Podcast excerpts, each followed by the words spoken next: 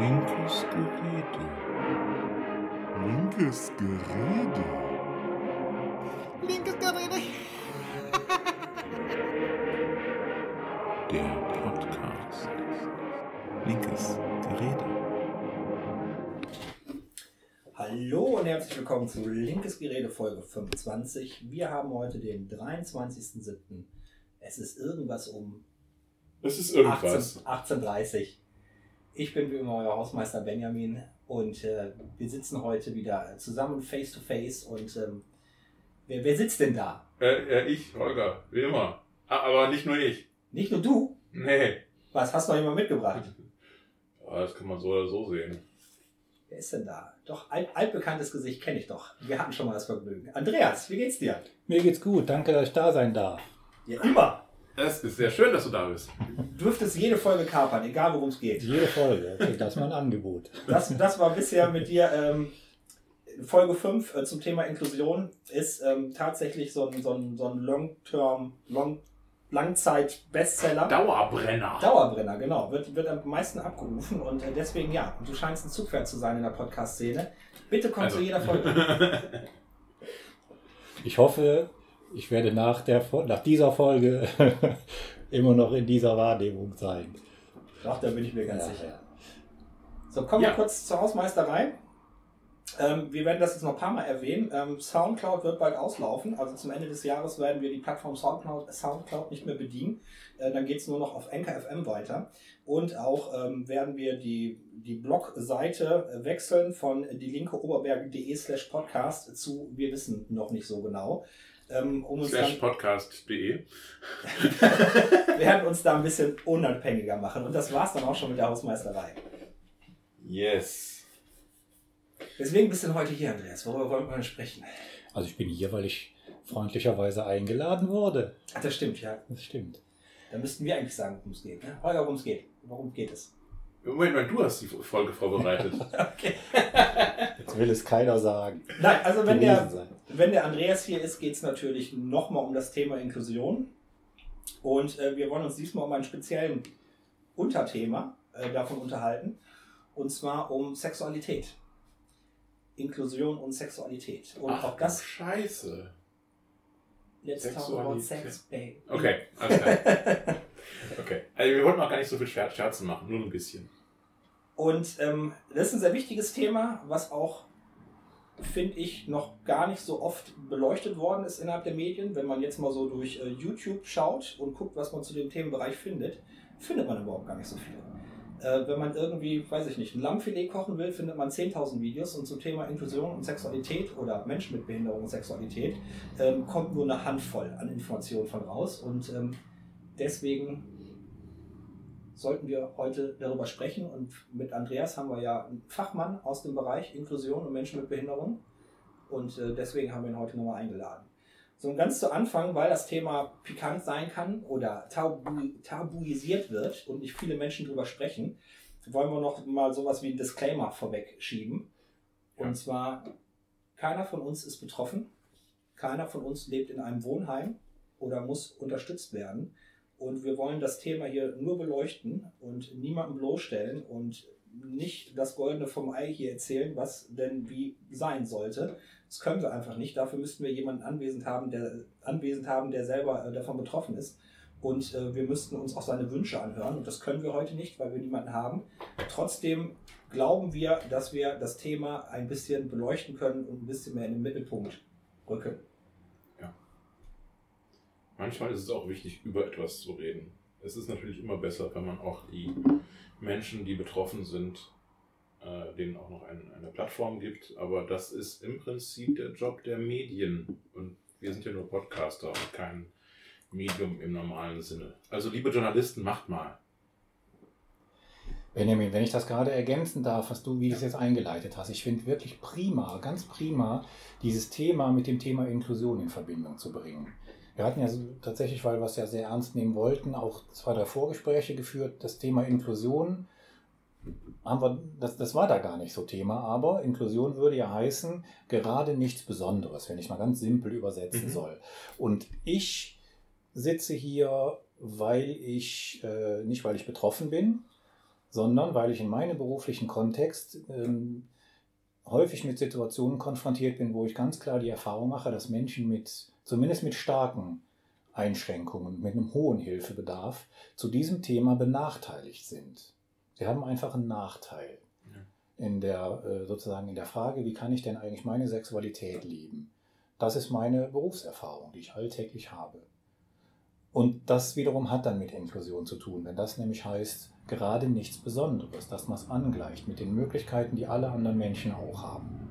Dann ist es ein Thema, ein gesamtgesellschaftliches. Okay. Und ich, bin, bin, ich finde es prima, dass ich die Gelegenheit habe, mich hier zu beteiligen, damit man dieses Thema, was sicherlich in gewisser Weise tabuisiert ist in der Gesellschaft, eben, damit man es etwas enttabuisiert, dadurch, dass wir darüber sprechen. Ich glaube, bei vielen wird das noch nicht mal als Tabu wahrgenommen, sondern ich glaube, viele Menschen innerhalb der Gesellschaft haben, also wenn sie keine eigene Erfahrung haben mit Menschen mit Behinderung oder die Unterstützung brauchen, ähm, die haben im Kopf ein Bild, dass das asexuelle Wesen sind, die überhaupt gar keine sexuellen Bedürfnisse haben. So ein asexuell ist mir schon vollkommen klar, dass asexuell bedeutet ja eigentlich nur, sie haben keinen Drang nach dem Geschlechts äh, Geschlechtsakt, aber trotzdem, dass sie einen Drang nach Nähe und Zärtlichkeit äh, haben können. Es gibt ja auch asexuelle Menschen, die, die in Beziehungen leben, äh, wo dann halt der nicht asexuelle Partner dann das Bedürfnis nach Sex ähm, außer Haus äh, befriedigen muss. Ähm, aber trotzdem, mein Gefühl ist, dass wir als Gesellschaft und gerade Menschen, die ähm, keine Erfahrung damit haben, denen die Sexualität absprechen, alle, alle sexuellen Bedürfnisse absprechen. Und äh, wir uns deswegen überhaupt keine Gedanken machen. Ich glaube, deswegen ist das mal ganz wichtig, dich zu fragen, lieber Andreas, haben Menschen mit Behinderungen Bedürf sexuelle Bedürfnisse? Also ähm, ich gehe davon aus, dass wir nachher noch weitersprechen, weil jetzt sage ich natürlich ja, das ist definitiv so, und, mhm. aber damit sind wir ja nicht fertig. Ich gehe gerade mal auf den Begriff Asexualität ja. Das ist ja so ein anerkannter, sozusagen mhm. wissenschaftlicher Begriff, der wirklich das meint, was du sagst, nämlich diese Menschen haben kein Bedürfnis danach. Sie haben, also das ist ein Unterschied, sagen wir mal, zu, zu, zu einem enthaltsam lebenden Menschen, wie, wie Zölibatär beispielsweise. Okay. Die haben diesen Bedarf nicht. Und das mit, mit Behinderungen per se zu verknüpfen, ist definitiv falsch. Es ist definitiv ja. falsch. Also da würde ich behaupten, jeder, der ähm, Bezug hat zu Menschen mit Behinderung und sich offen diesem Thema zuwendet, der wird mir dazu stimmen. Ich würde jetzt vermuten, dass unter äh, Menschen mit geistiger Behinderung zum Beispiel es genauso viele Asexuelle gibt, prozentual ja. wie unter allen, ja, allen anderen Menschen. Genau. Es ist einfach eine Neigung. Ganz genau. Und deswegen ähm, viel mehr ist eigentlich also diese, vielmehr sehe ich das Problem, dass äh, diesen Menschen eben die Sexualität abgesprochen wird, beziehungsweise dass es mehr oder weniger übersehen wird. Also ich, äh, ich denke mal nicht von, von, von euch, die ihr damit äh, quasi konfrontiert seid, also Betreuer und, und so weiter.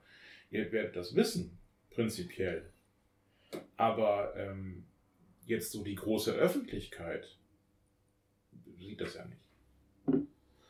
Die große Öffentlichkeit sieht es wahrscheinlich nicht, weil die große Öffentlichkeit in der Regel mit dem Personenkreis auch nichts zu tun hat. Ja. ja weil ich, äh, wenn ich nicht gerade in der Familie jemanden habe, der betroffen ist oder beruflich in dem Feld arbeite oder einen Nachbarn habe oder sowas, dann werden, wird die wahrscheinlich die große Öffentlichkeit eher gar nicht darüber nachdenken. Ist das so oder ist es anders? Das werden die gar nicht tun. Ich glaube, der Personenkreis, die mit diesen Leuten zu tun haben, dass das äh, schon eine Neigung gibt, das zu tabuisieren, weil wenn ich das nicht tue, also wenn ich es wirklich als Fakt hinnehme und, äh, und aufgreife, dann muss ich mich mit den Folgen auch auseinandersetzen. Dann muss ich nämlich sagen, die Menschen haben ein Anrecht darauf, auf Sexualität, wie alle anderen auch, und muss dafür sorgen, im Sinne der Assistenz, dass sie es leben können. Und das ist natürlich nicht so einfach. Das hat viele Fragen, viele Folgen. Sexualität auch, hat auch mit Fruchtbarkeit zu tun. Also wir hätten die Fragestellung, was ist denn, wenn eine geistig behinderte Frau schwanger wird? Wer erzieht das Kind und so weiter? Das ist alles nicht so leicht. Ja. Die Fragen sind dann da. Und meine Erfahrung ist, dass sich so ein Umfeld äh, möglicherweise dazu neigt, durch Tabuisierung diesen Fragen zu entziehen. Es gibt also keine Lobby dafür. Und ich glaube, das lässt sich ganz einfach feststellen ähm, sonntags vor der Tagesschau, glaube ich, läuft auch im ersten immer so ein kleiner Spot, Aktion Mensch. Wir mitmachen, äh, Los, Loskaufen, Loskaufen. unterstützt damit irgendein soziales. Genau, und dann werden auch schon mal Menschen mit Behinderung dort äh, gezeigt im Fernsehen, aber nie halt in einem Kontext, der mit äh, Partnerschaft zu tun hätte oder mit Liebe oder mit Zärtlichkeit. Ähm, sowieso nicht. Jetzt ähm, im nächsten Jahr, glaube ich, ist ja die ähm, Paralympics in, in Japan und auch dafür äh, wurde ja jetzt so dieses, ich glaube, Startjahr oder so nennen die das, wo die nochmal besondere Werbung dafür machen. Ich hatte da jetzt auf Arte eine Dokumentation gesehen. Diesmal wirklich eine Dokumentation auf Arte, ähm, wo sie nochmal darüber berichtet haben. Und auch da wurde nur über sportliche Leistung gesprochen und über die ähm, Assistenz jetzt von Personen oder von, von den Geräten, jetzt zum Beispiel ähm, Prothesen, die die dann bekommen, aber niemals, ähm, dass die da als Menschen mit Gefühlen, mit, mit, mit sexuellen Bedürfnissen ähm, dargestellt werden. Ja, und das ist noch Paralympics. Das Special Olympics ist dann wieder noch ein anderes Thema. Wo wir jetzt eher wären. Ja, Ähm, ja, Also nur halt, das war jetzt dann. ja, aber Men- Menschen mit Aber- Behinderung sind ja breiter gefasst. Da hast du auch Leute, Ja. die im Rollstuhl sitzen oder die äh, schon, schon von Geburt an. Prinzipiell ist es äh, die, die gesamte Breite sozusagen. Ja. Ähm, dass äh, Sexualität wird quasi totgeschwiegen. Und ich glaube, das hat teilweise auch damit sicherlich auch mit Strukturen zu tun, denn ähm, äh, ich weiß nicht, wie viel Prozent ähm, der Menschen mit Behinderung, die jetzt betreut irgendwie wohnen, äh, in ähnlichen Feldern, wie das bei dir ist, ähm, wie viel davon in, in Deutschland in kirchlichen Einrichtungen sind. Das wird ein ziemlicher Prozentsatz sein. Caritas und Diakonie sind die größten ähm, Eingliederungshilfeanbieter, ja, mit Ja. der Lebenshilfe zusammen, ja.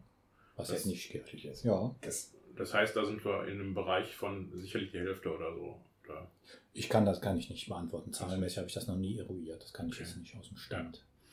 aber auf jeden Fall ein großer Teil. Ja. Ähm, und natürlich haben, aber was heißt natürlich, aber die Kirchen äh, sind äh, alleine schon von, von ihrer moralischen Ausrichtung her äh, da sehr schnell verdächtig, dass sie das auf gar keinen Fall unterstützen werden. Wenn, äh, oder das heißt auf gar keinen Fall, aber äh, eher, dass man eher darüber hinweggeht, sozusagen, es eher weiter noch tabuisiert. Ich habe ähm, auch viele Jahre für einen kirchlichen Anbieter gearbeitet. Und würde sagen, natürlich sind die kirchlichen Anbieter aufgefordert, den modernen pädagogischen Standards auch Natürlich. zu entsprechen. Ja. Was aber ganz sicher ein Thema ist, die kirchlichen Wohnanbieter, die sind genau wie alle anderen natürlich in ihren Traditionen Ja. äh, und in ihren viel jahrzehntelangen Systemen sind die natürlich unterwegs und eine sehr tradierte Variante. Also wenn es da hieße, sowas darf nicht sein, sowas gibt es hier nicht, das dauert, bis es weg ist. So ist es. Genauso wie, jede andere, wie jedes andere kulturelle Phänomen, was in so einer Einrichtung mal ist, über viele Jahre gelebt, viele Jahre braucht, bis es wieder verändert ist. Also das muss noch niemals irgendwie Ja. äh, sozusagen böse Absicht sein. Das, nein, nein, da, Ja. da sind wir nicht. Also das fände ich auch Ja. falsch. Auch wenn man sagen, das wird irgendwie tabuisiert, von wem auch immer. Das hat mit böse, mit schlecht nichts zu tun. Das Mhm. hat gute Gründe aus der Sicht der Person, warum sie es machen. Ich glaube, was man einfach sich klar machen muss, für die Menschen mit Behinderung hat es Folgen. Es hat halt Folgen, Mhm. weil die sind abhängig auf ihr Umfeld und auf die Art und Weise der Assistenz und Unterstützung, die sie kriegen. Und wenn sie zu diesem Phänomen keine Unterstützung kriegen, dann hat es Folgen. So wie bei allen anderen Menschen, wenn ich Sexualität leben will und, und mache es nicht, ich kann es nicht, ich mache es einfach nicht, dann hat es Folgen. Die sind individuell, Hm. das kann psychische Folgen haben, dann werde ich vielleicht depressiv. Ne? Äh, Das kann ich, vielleicht werde ich aggressiv. Depression ist ja letztlich auch eine Form der Aggression, also dann eben nicht zu dir, sondern zu mir. Ja, vielleicht fange ich an zu trinken. Wir haben Menschen in unseren Betreuungen, die, die, sind, die verhalten sich ganz skurril. Das hat nichts von alledem. Das sind ganz skurrile Dinge und man muss erstmal auf die Idee kommen, dass es daran liegen könnte. Hm. Und so, also das ist wirklich, das ist ein Spektrum. Man kann jetzt nicht sagen, das ist immer die Folge, sondern das ist, das ist, das kann man nicht aufzählen. Was alles passiert, was alles sein kann. Ne? Dann, dann lass uns doch mal, be bevor du über deine Erfahrungen berichtest, die du gesammelt hast, erstmal kurz äh, fragen, wie sieht denn die, die Rechtslage in Deutschland aus? Welche, welche Rechte haben äh, Menschen mit Behinderung überhaupt im Bereich von Inklusion und Sexualität? Und dann können wir die, die Diskrepanz zwischen dem Ja. Gesetz und wie es Ja. heute passiert vielleicht Ja. übersprechen. Also, ähm, vielleicht fange ich mal so an, was es nicht gibt im juristischen Bereich. Es gibt jetzt irgendwie kein, kein sagen wir mal, Sexualrecht oder sowas, wo drin steht, äh, die dürfen das und die dürfen das nicht. Das gibt es eigentlich so gar nicht. Äh, sondern ich fange mal anders an. Es gibt äh, ja auch durchaus nicht immer richtige Ansichten darüber, wie ein Mensch mit Behinderung oder auch mit geistiger Behinderung eigentlich rechtsfähig ist in unserem Land. Man muss einfach wissen, ein volljähriger Mensch mit geistiger Behinderung ist wie alle anderen auch rechts- und geschäftsfähig. Immer. Einzige Ausnahme, es gäbe eine vom Amtsgericht eingerichtete rechtliche Betreuung, die einen ein, sogenannten Einwilligungsvorbehalt hat. Also diese, dieser Einwilligungsvorbehalt berechtigt einen rechtlichen Betreuer, ein Rechtsgeschäft, also zum Beispiel, wenn die etwas gekauft haben, rückgängig zu machen oder zu verhindern. Ansonsten ist ein Mensch mit Behinderung auch mit rechtlicher Betreuung rechtsfähig. Ein rechtlicher Betreuer darf laut Betreuungsrecht, steht im BGB, ist Betreuungsrecht, nicht gegen den Willen seines Betreuten entscheiden und handeln. Das ist ihm nicht gestattet. Also er ist rechtsfähig. Das wiederum sagt aus, dass alle gültigen Rechte für Menschen mit und ohne Behinderung gelten. Und äh, wenn ich es jetzt konkret aufs, äh, sozusagen aufs Thema beziehe, es ist relativ simpel. Wir haben, einen Grund, wir haben ein Grundgesetz, wo ja die Grundrechte der Menschen drinstehen, die in unserem Staat leben. Und es gibt äh, den Artikel 2 und 3, die relevant sind. Also jetzt, ich muss das mal gerade hier. Moment, Moment, ich bin gleich da. Also im Grunde genommen äh, haben wir ja, ähm, jeder, äh, jeder Mensch hat ein Anrecht auf die freie Entfaltung seiner Persönlichkeit. Artikel 2, es gibt eine Einschränkung, gilt auch für alle Menschen, sofern er nicht die Grundrechte der anderen Menschen sozusagen einschränkt. Also Übergriffigkeit zum Beispiel, da ist natürlich eine juristische Grenze, betrifft Menschen mit und ohne Behinderung. Artikel 3 sagt aus, kein Mensch darf be- benachteiligt werden. Zum Beispiel, gibt ja mehrere Faktoren, Mhm. aber zum Beispiel aufgrund einer Behinderung. Und das ist es. Wir haben äh, noch ein, ein Strafgesetzbuch, also Menschen mit Behinderung, habe ich ja gerade gesagt, die sind rechtsfähig. Das heißt, die sind äh, Träger von Rechten und Pflichten. Also sozusagen, wenn da sexuelle Übergriffe passieren, dann haben sie ein Anrecht darauf, dass das aufhört. Wenn sie sexuell übergriffig sind, dann, dann, dann muss man es unterbinden. Das dürfen die nicht tun. Na, wir haben ein Beschäftigungsschutzgesetz zum Beispiel. Da sind äh, mal, die Regularien zum Thema im, Berufsleben formuliert. Gilt auch für Menschen mit Behinderung oder ohne Behinderung. Ist völlig egal. Also wenn man so, äh, das wären so die juristischen Grundlagen, wenn man es mal in der Praxis zusammenfasst. Einen Menschen in irgendeine sexuelle Orientierung zu überreden oder irgendeine äh, sexuelle Neigung abzusprechen. Also vielleicht klassisches Beispiel der Homosexualität oder sowas, die dann irgendwie in eine andere Richtung zu bringen wäre, verboten. Das ist verboten. Einen Menschen an der Selbstbefriedigung zu hindern, das ist verboten. Das darf ich nicht tun. Wenn das ein Mensch mit Behinderung wäre, so aus der Praxis natürlich, dann fehlt vielleicht da so ein Empfinden für, für Nähe und Distanz und für äh, vielleicht auch Scham oder sowas. Ich habe einen Menschen mit Behinderung, der da auffällig wird, in einen Intimbereich zu führen. Aber ich kann nicht aus diesem Phänomen, was mir da begegnet, schließen, ich muss das verbieten oder unterbinden. Das ist nicht okay. Also, ähm, Auch juristisch nicht okay. ähm, wenn das jemand äh, in seinem eigenen Zimmer macht oder in seiner eigenen Wohnung macht, äh, das ist seine Sache. Wenn das natürlich außerhalb äh, sich vor den anderen auszieht und so weiter, dann kann man da schon noch sagen, ja, äh, äh, jetzt ähm, äh, keine gute Idee, machen wir das mal, an, mal anders. Holger, es ist wie bei dir und wie bei mir. Ja, Da Ja? gelten ja die Rechte Ja. für jedermann. Wenn du, die, wenn du im Park Genau. blank ziehst, dann kommt die Polizei und nimmt dich mit. Und da ist egal, ob du ein Mensch mit Behinderung bist, ob du, weiß ich nicht, Hautfarbe, Nationalität, vollkommen egal. Keiner darf im Park blank ziehen.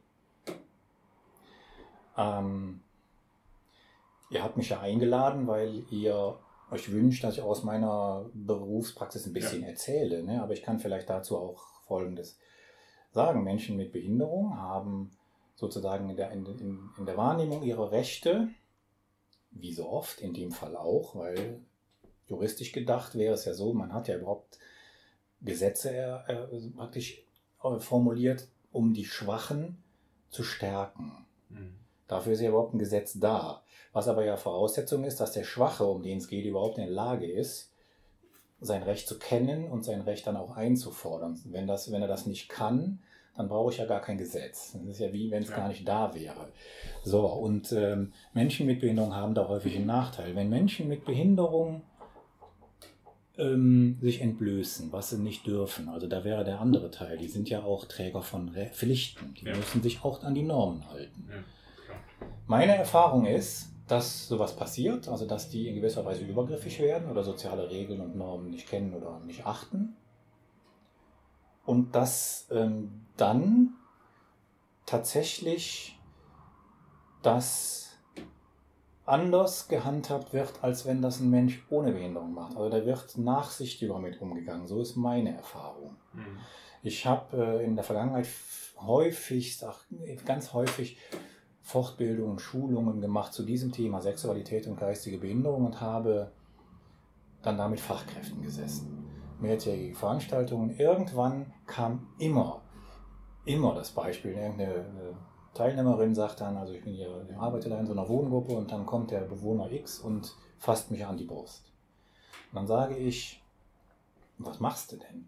Ja, sagt die dann, ja, ich kenne den ja, ne, das macht er immer und naja, hat ja auch eine Behinderung.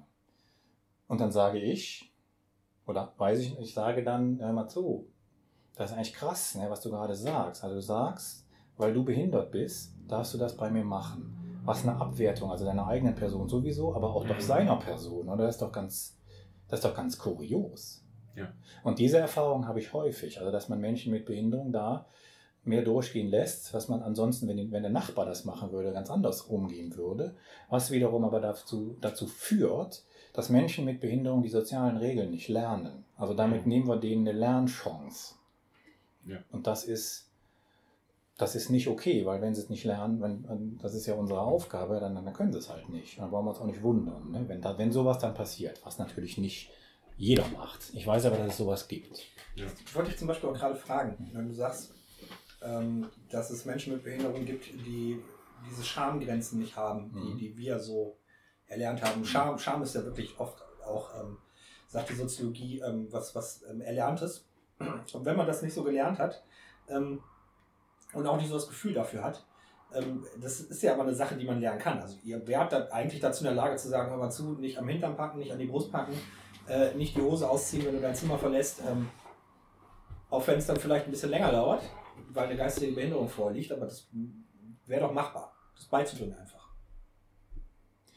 Ähm, Scham ist ein entwicklungspsychologisches Phänomen. Also der Mensch hat nicht vom ersten Tag seines Lebens an die Schamfähigkeit. Ne? Das kommt dann Mhm. irgendwann als Kind, kriegt man das. Und dann entwickeln wir sowas auch. Ja, das äh, ist. Das ist aber nicht bei allen Menschen gleich. Und es ist, gibt tatsächlich auch äh, Menschen mit bestimmten Einschränkungen, die können das nur eingeschränkt oder gar nicht lernen. Also wo man zum Beispiel, ich, äh, das ist um Gottes Willen, das kann man nicht pauschal sagen, aber wo man auf jeden Fall sagt, gerade wo sowas im zwischenmenschlichen Bereich ganz schwierig ist, bei, bei, bei Menschen, die von Autismus betroffen sind. Das ist schwierig. Und ähm, ich glaube, unsere Aufgabe ist tatsächlich, ich sage dann immer, dieses sogenannte externe Gewissen zu installieren. Also wenn ich das nicht inner, äh, intrinsisch sozusagen habe, dann sind diese Leute noch mehr darauf angewiesen, dass es von extern kommt. Also dass jemand sagt, das Ja, das Nein, das in den Fällen ja, weil das ist ja, man kann ja kaum Regeln aufstellen, wann das, äh, die, immer stimmen zu diesen Themen. Ne? Das ist ja gar nicht möglich. Und darauf sind diese Menschen angewiesen. Aber dazu muss ich mich, äh, wenn ich dann zu diesem Umfeld gehöre, diesem Thema stellen. Und muss mir klar machen, das ist ein sexualisiertes Verhalten möglicherweise. Das kann zumindest in der, praktisch beim anderen so ankommen. Und da muss ich diese Person unterstützen, dass die da sich an die Normen hält. Sonst hat sie ein Problem. Ja, das, ähm, also, ähm, ich habe eben im Vorgespräch schon gesagt, ich habe mal ähm, als Begleiter bin ich ja mitgefahren bei einer äh, Tour mit geistig und lernbehinderten Menschen, also bei einer Urlaubsfahrt für, für zwei Wochen.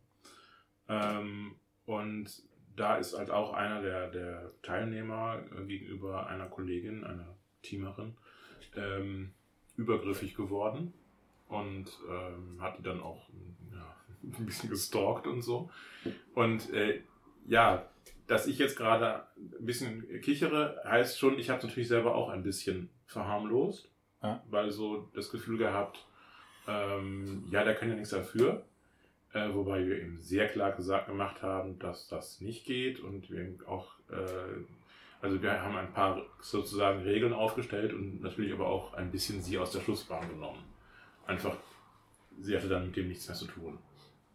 Das, das um das insgesamt ein bisschen einfacher zu machen, weil wir eben auch jetzt nicht ausgebildete Fachkräfte waren, sondern einfach nur Klar. äh, Klar. Betreuer, die so mitfahren und äh, die das am, am Wochenende gelernt haben, was sie da so, so tun sollen. Ähm, da gehst du natürlich auch anders mit um, als wenn du jetzt äh, meinetwegen als Heilerziehungspfleger oder sowas ausgebildet bist.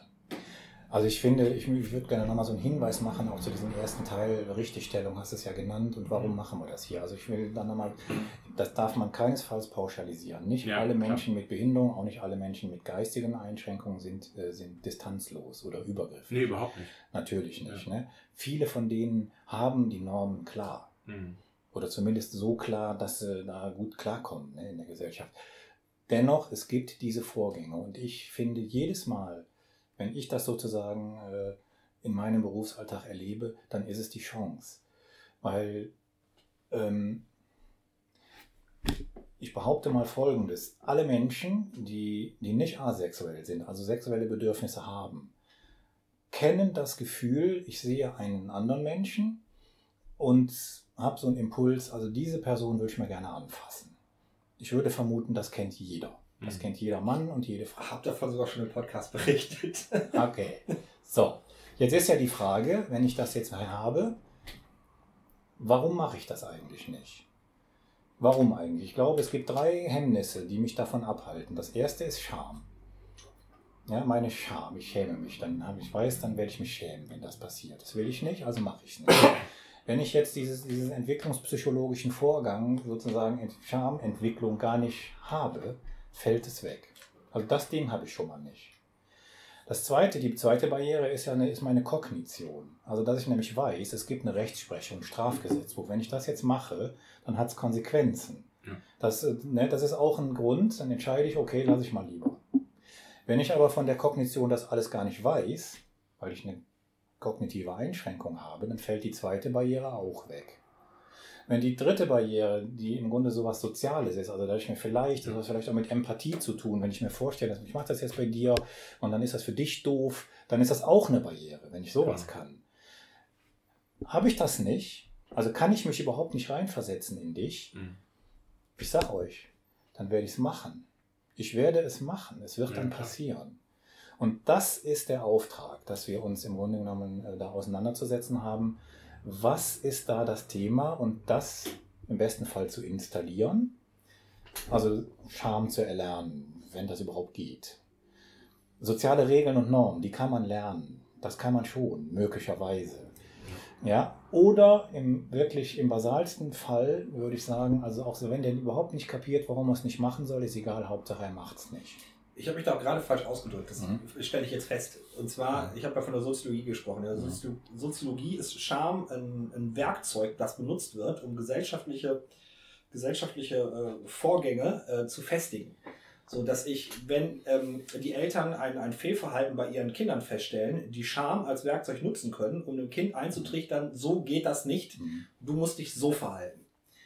Ähm, ja, und deswegen war das, was ich gerade gesagt habe, kann man jemandem Scham beibringen, wahrscheinlich der größte Quatsch, den ich in den letzten 25 Folgen erzählt habe, wird man wahrscheinlich nicht können. Aber äh, die gesellschaftliche Norm, Die wird gesetzt. die man durch die Scham versucht, ähm, dass man die anderweitig beibringen kann. Quasi auswendig lernen wie die Verkehrsregeln. Ja, genau. Und dann weiß ich zwar nicht, wa- warum so richtig, ne? Und logisch finde ich es vielleicht auch nicht.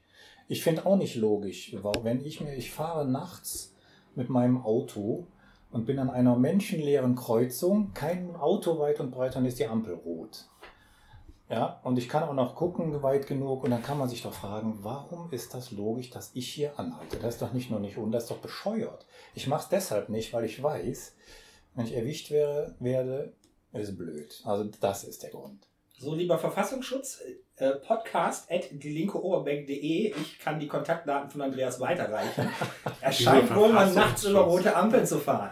Das ist, das ist, das ist Verkehrspolizei. Also Nein, aber wir Menschen funktionieren so. Ja. wir- das heißt ja nicht logisch, daran zu halten, oder? Nein, wir haben verschiedene Gründe, warum wir Sachen machen. Und äh, auch ähm, natürlich gilt auch bei sozialen oder überhaupt bei, bei Regeln des Zusammenlebens, aber es sind ja soziale Regeln, äh, gilt, äh, es gibt immer verschiedene Punkte, weshalb man etwas macht oder nicht macht. Ähm, ich würde gerne zu dem rechtlichen Nee, lass uns das anders machen. äh, Ne, ne, ich habe eine wichtige Frage und die Okay. kom- kommt garantiert nicht dran, wenn du die jetzt weiter redest. Ähm, wie ist denn das mit der Konsensfähigkeit? Was meinst du? Ähm, wir haben im, im äh, Sexualstraf- und so weiter ähm, Bereich eine Konsensfähigkeit äh, für Jugendliche ab 14 Jahren. Äh, erweitert ab 16 Jahren und ab 18 nach dürfen äh, alle tun, was sie wollen. Äh, mit 16 eigentlich auch schon fast, aber da ist es noch leicht eingeschränkt.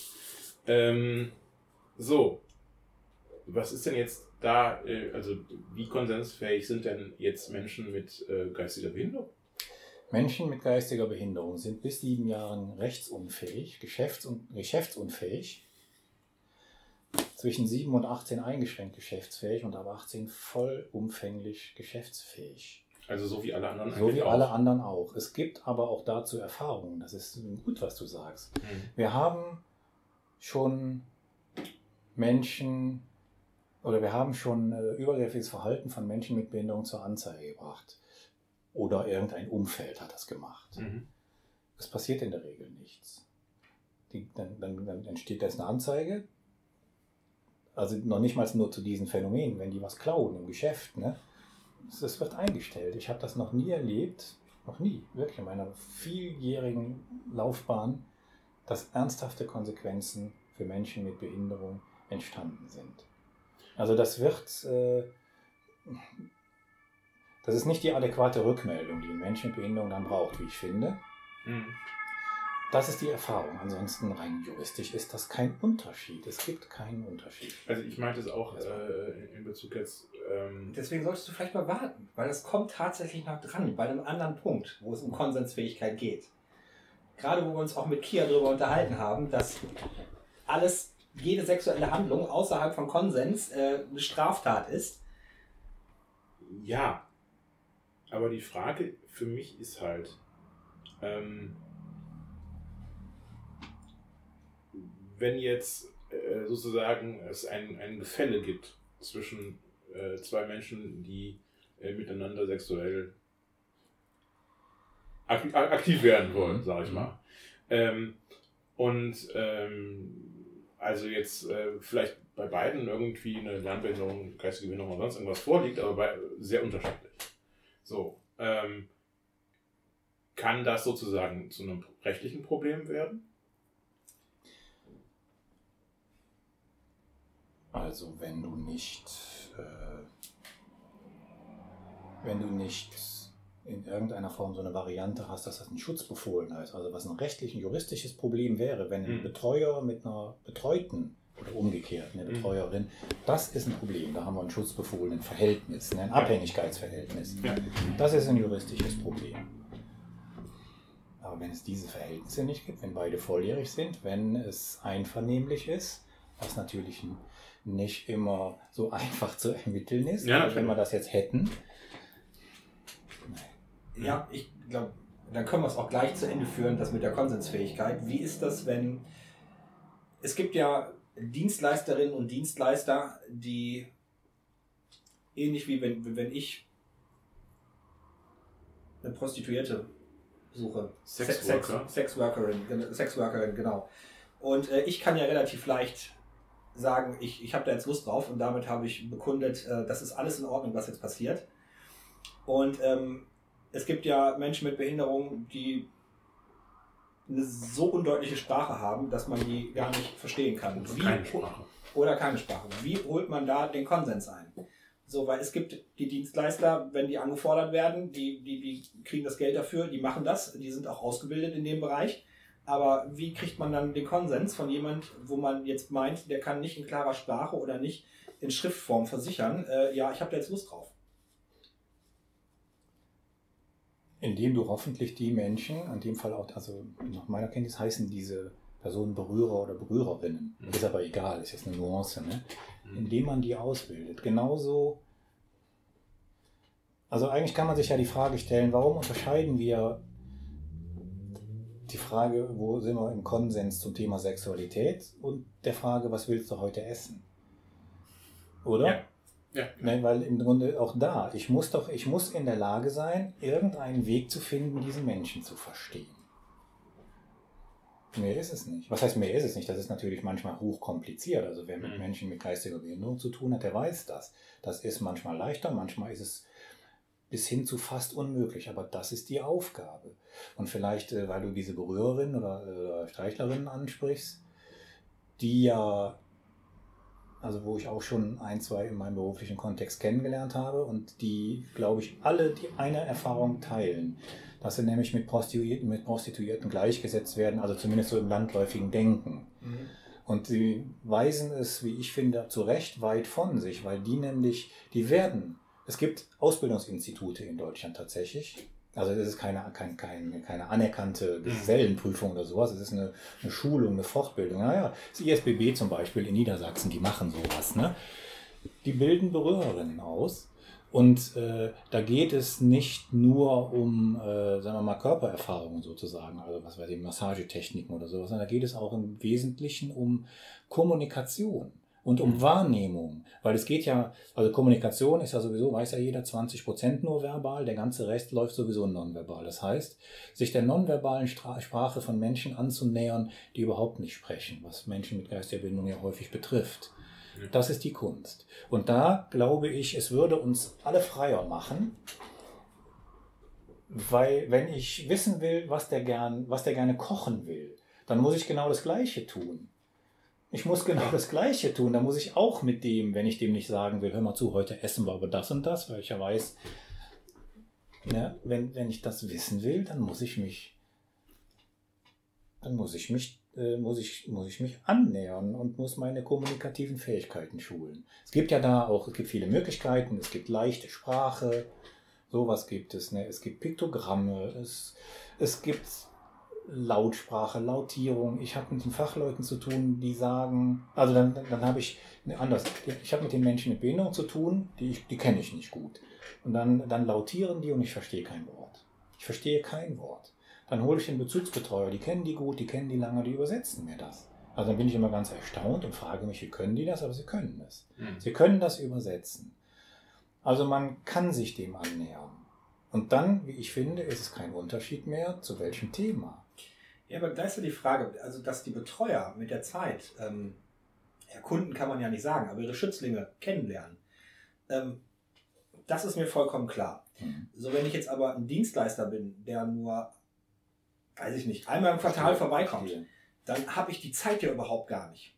Sondern ist die Frage, ob meine Ausbildung, die ich bekomme, und du, du hast gerade gesagt, Berührerin, ähm, das, das ist ein Job, wo man ausgebildet wird, wo man eigentlich mehr Pädagoge ist als Sexworkerin, Ausgebildet werden kann. ausgebildet Das werden ist kann. kein geschützter Begriff. Also eigentlich kann sich jeder so nennen, aber man kann das, man kann sich da schulen lassen. Ja, Ich glaube aber, dass ähm, ähm, normale Sexworkerinnen, die keine Ausbildung gemacht haben, sich schwer tun würden, wirklich aktiv zu werden bei Menschen, die, ja, weiß ich nicht, entweder körperlich schwer deformiert sind oder die überhaupt gar nicht richtig kommunizieren können oder die irgendwelche Spastiken haben. Ne? Ich glaube, davon halten die sich fern. Und ähm, Das ist äh, völlig äh, pauschalisierend, was du gerade machst. Das ist ganz ja, dafür habe ich doch heute gesagt, dafür Das bin ich ist da. ganz furchtbar, was du gerade sagst. Also, ich denke, das ist eine Sache, die ähm, genauso individuell ist wie alles andere.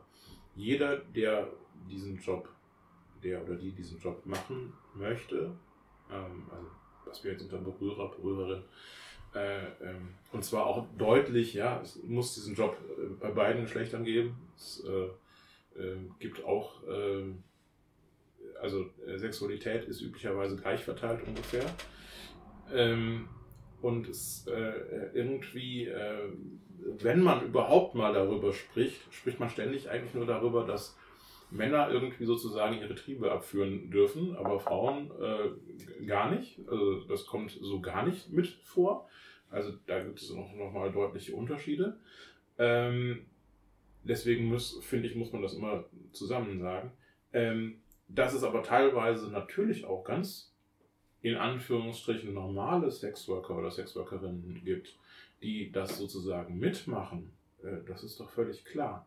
Es ist doch nur eine Frage, wie äh, gut kann ich mich auf einen Menschen einlassen, wie gut kann ich mit ihm kommunizieren, wie wir eben gesagt haben, es geht um Kommunikation, ähm, wie einfühlsam bin ich.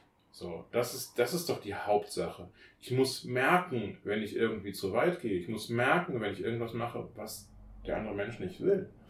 Das, darum geht es doch hauptsächlich. Ich muss wissen oder ich muss auch, sollte auch spüren, was der Mensch mag. So. Das habe ich doch gar nicht gesagt. Aber von den normalen Etablissements, äh, die wir besuchen können, da ist ähm, der Normalkunde, und hier kann ich pauschalisieren, ist einfach der Mensch ohne Behinderung.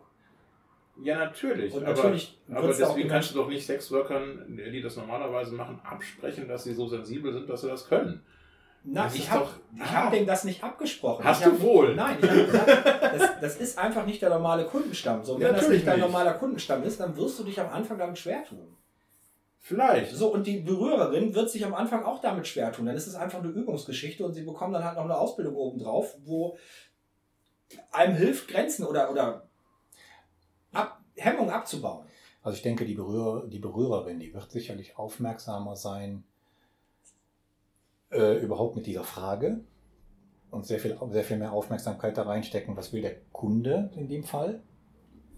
Und dann, glaube ich, Holger, du hast es gut beschrieben und letztlich, weißt du, dann wird es wahrscheinlich alles geben, nämlich dass die Berührerin das gut wahrnimmt oder auch nicht. Das kann ja sein. Dann ja. In, in Ja. jedem Job gibt es Leute, die es Genau. können und die es nicht so gut Ja, oder können. vielleicht, dass es, dass es mir bei dieser Person nicht gelingt. Ja, Oder natürlich. bei den anderen, das heißt ja nicht, dass ich schlecht mache. Ne? Ja. Das kann so sein, dass ich dann einfach sozusagen daneben liege. Na klar kann es das geben, aber so. Also ich meine, äh, es. ähm, ich äh, habe ja auch Kundenverkehr, weil ich, weil ich Nachhilfelehrer bin. Und ich habe, ich, ich würde immer so sagen, so zwei bis fünf Prozent von Schülerinnen und Schülern, mit denen komme ich nicht klar. So, und ich denke, das wird es da genauso Das geben. meine ich. Das ist, wird das ganze Ja, Spektrum. also es gibt einfach Menschen, die kann ich nicht. Ja. So. Dann muss man da halt irgendwie durch. Ja. Oder eben nicht. Oder eben sagen, ja, nee, hat keinen Sinn. Das macht, bringt's so nicht. Und dann wird es da genauso sein.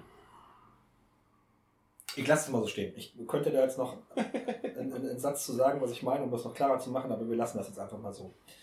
Aber nein, was, was dann aber, aber äh, um das mit dem Rechtlichen so abzuschließen, ähm, es kann jetzt nicht sein, dass irgendjemand da sozusagen für äh, angeworben wird, bitte äh, mach das, berühre, ja, und äh, hinterher gesagt wird, äh, hier äh, Sexualität mit einem behinderten Menschen, äh, das war quasi übergriffig und Vergewaltigung und sonst was, äh, nur weil diese Person ihren Job gemacht hat.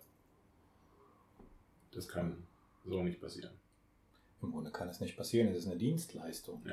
Natürlich kann es immer sein, dass jemand auch da übergriffig wird und dann, klar, aber das ist eine ganz andere Sache. So, wir haben jetzt super lange über Übergriffigkeit und Rechte und so gesprochen und das ist ja nicht das Feld von Sexualität.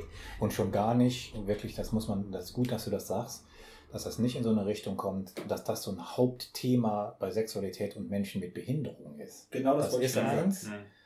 Das ist abwertend, wenn wir uns jetzt nur darüber unterhalten genau. und alles andere links liegen lassen, Ja. weil dann würden wir den Eindruck hinterlassen, Sexualität von Menschen mit Behinderung ist auf jeden Fall strafbar. Oder immer so sowieso problematisch. Die haben zwar Bedürfnisse, aber ist immer strafbar. So, Das darum geht es ja gar nicht. So, viel wichtiger wäre jetzt, wie sieht überhaupt ähm, die Realität so aus? Ähm, gibt, wenn ihr jetzt, ähm, wenn jetzt Menschen bei euch im Wohnheim leben, gebt ihr ähm, Assistenz, du hast die ganze Zeit von Assistenz gesprochen. Klärt ihr die Menschen auf? Klärt ihr die, die, die Angehörigen auf? Ähm, Gibt es da ähm, ähm, Angebote? Ermöglicht ihr das? Ähm, oder weiß ich nicht, wenn ihr mal seht, dass zwei Heimbewohner zusammen aufs Zimmer verschwinden, ähm, lasst ihr das zu? Oder wie, wie sieht die Realität aus bei euch?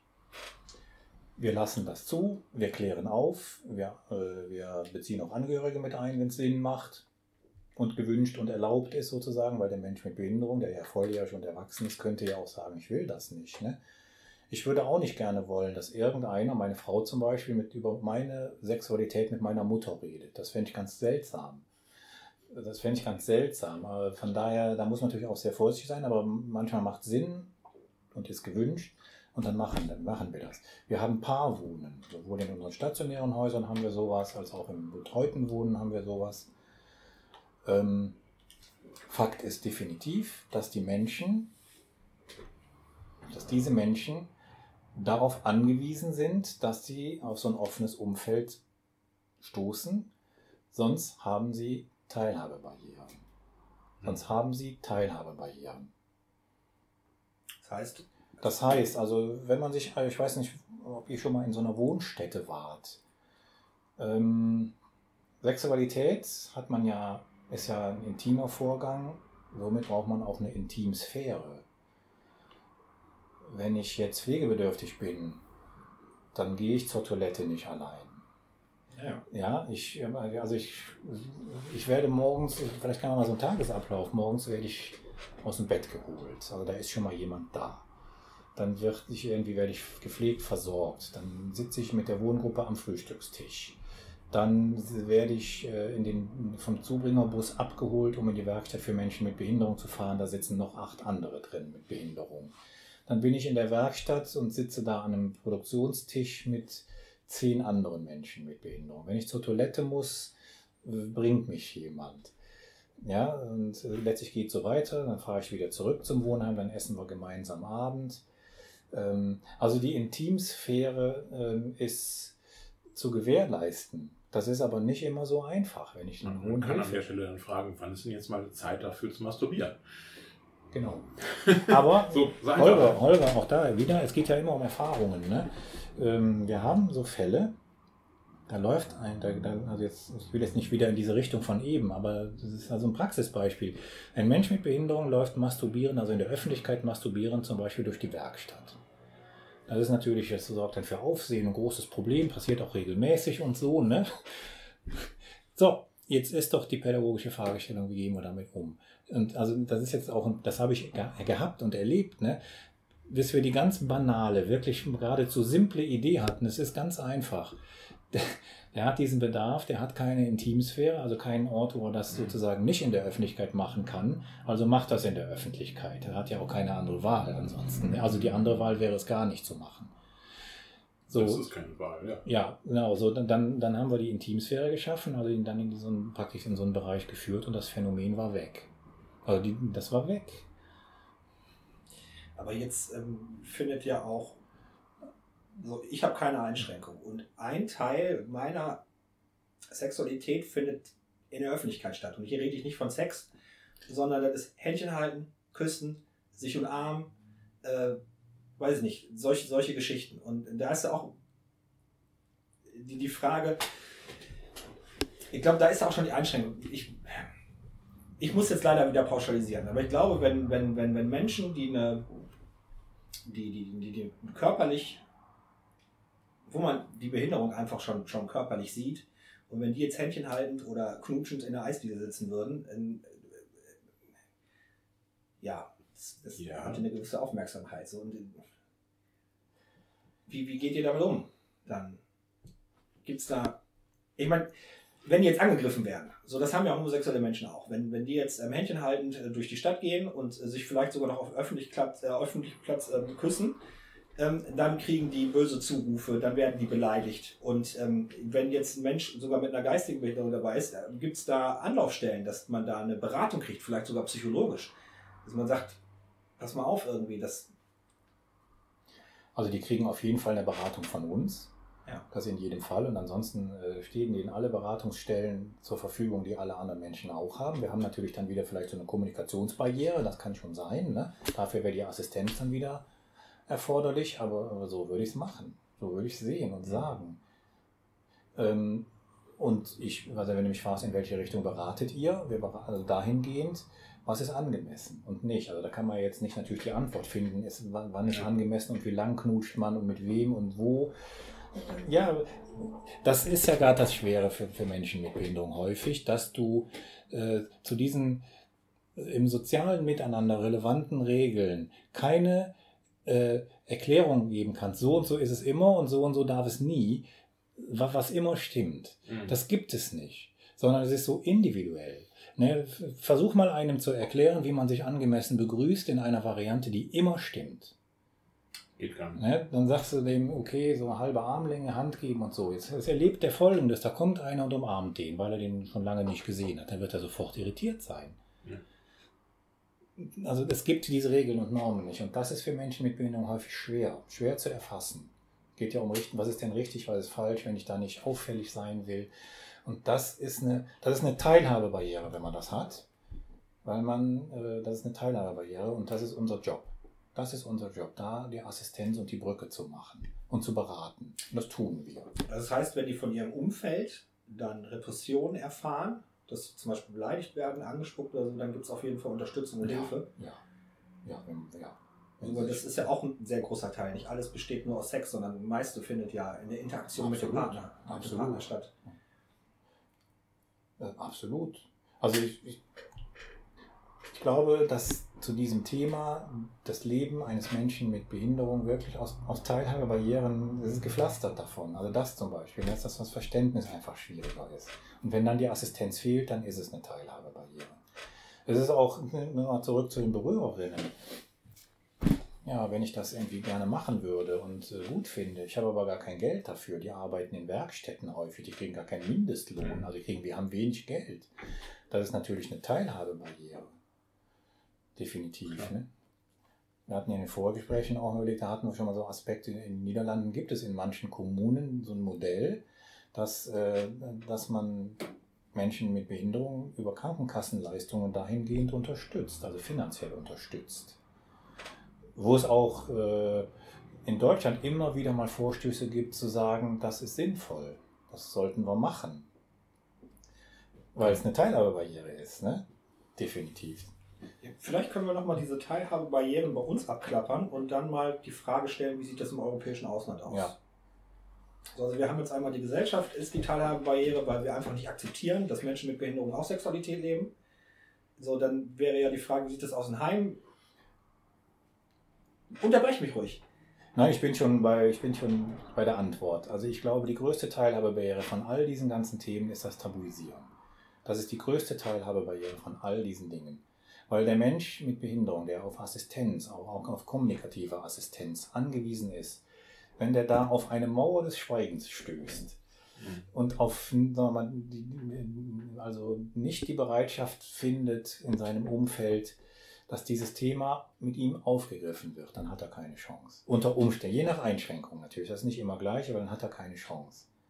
Und dann wird das passieren, was ich eben gesagt habe, dann wird es Folgen haben irgendwelcher Art. Das kann manchmal, kann man den Bezug sehr eindeutig sofort erkennen, manchmal überhaupt nicht. Ja gut, wenn die Folge ist, dass ähm, unterdrückte Sexualität zu Depressionen führt, dann bist du doch erstmal chancenlos. Das ist ja nicht offensichtlich, wie wo du gerade gesagt hast, der rennt masturbierend durch die Werkstatt. Genau. Nee, genau. Das kann sich ganz woanders sozusagen äußern, wo man echt den Bezug nur schwer oder gar nicht ermittelt kriegt. Ja, aber wie sieht denn das aus im Alltag, wenn ihr jetzt mitbekommt, äh, zum Beispiel ähm, die unterdrückte Sexualität ähm, äh, entgleist, also der Mensch entgleist dann und wird übergriffig. Mhm. Da war jetzt mal so eine wilde Idee, irgendwie habe ich dir heute zum ersten Mal vorgestellt, so da kann man einfach mal eine Pille reinwerfen und dann ist das doch in Ordnung, oder nicht? Ja, dass man es medikamentös macht. Ja, ja. Ja, das ist ja wie tabuisieren. Ne? Also man schaltet das Thema ab oder weg oder so. Ja. Ja, aber findet doch bestimmt statt in der Praxis. Findet das bei euch statt? Nein. Aber du kennst welche. Ja. Ja. Ja, das findet statt. Ich bin mir sicher.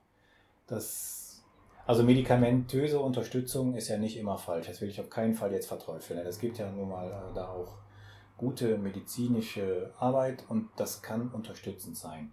Ähm, Und trotzdem glaube ich, dass pädagogische Maßnahmen nicht immer ausgereizt sind, bevor man es macht. Das glaube ich schon. Das weiß ich, dass es so ist. Hm. Ja, ich, ich glaube, dass es letztlich äh, sicherlich auch immer Menschen geben wird, wo es letztlich nicht anders geht. Ja, sagt, genau. Also das muss man auch, auch hier wieder nicht pauschal sagen, Ja. das ist auf jeden Fall schlecht. Das ist nicht Ja, so. Das genau. kann wirklich sehr unterstützend sein. Aber ich glaube, dass äh, nicht immer alle pädagogischen Varianten sozusagen Ja. äh, durchdacht wurden. Oder vielleicht noch eine Teilhabebarriere, vielleicht wurden sie durchdacht, sie werden aber nicht bezahlt. Ne, weil es muss ja einen Kostenträger geben, der das dann auch bezahlt, wenn man nicht irgendeinen findet. vielleicht, dann ist eine Pille vielleicht billiger als äh, jemanden. Ja, oder, oder man hat dann wirklich keine Option mehr, weil man das Verhalten nicht so lassen kann. Es gibt ja wirklich Verhalten, da würde man sagen, das ist überhaupt nicht tolerierbar.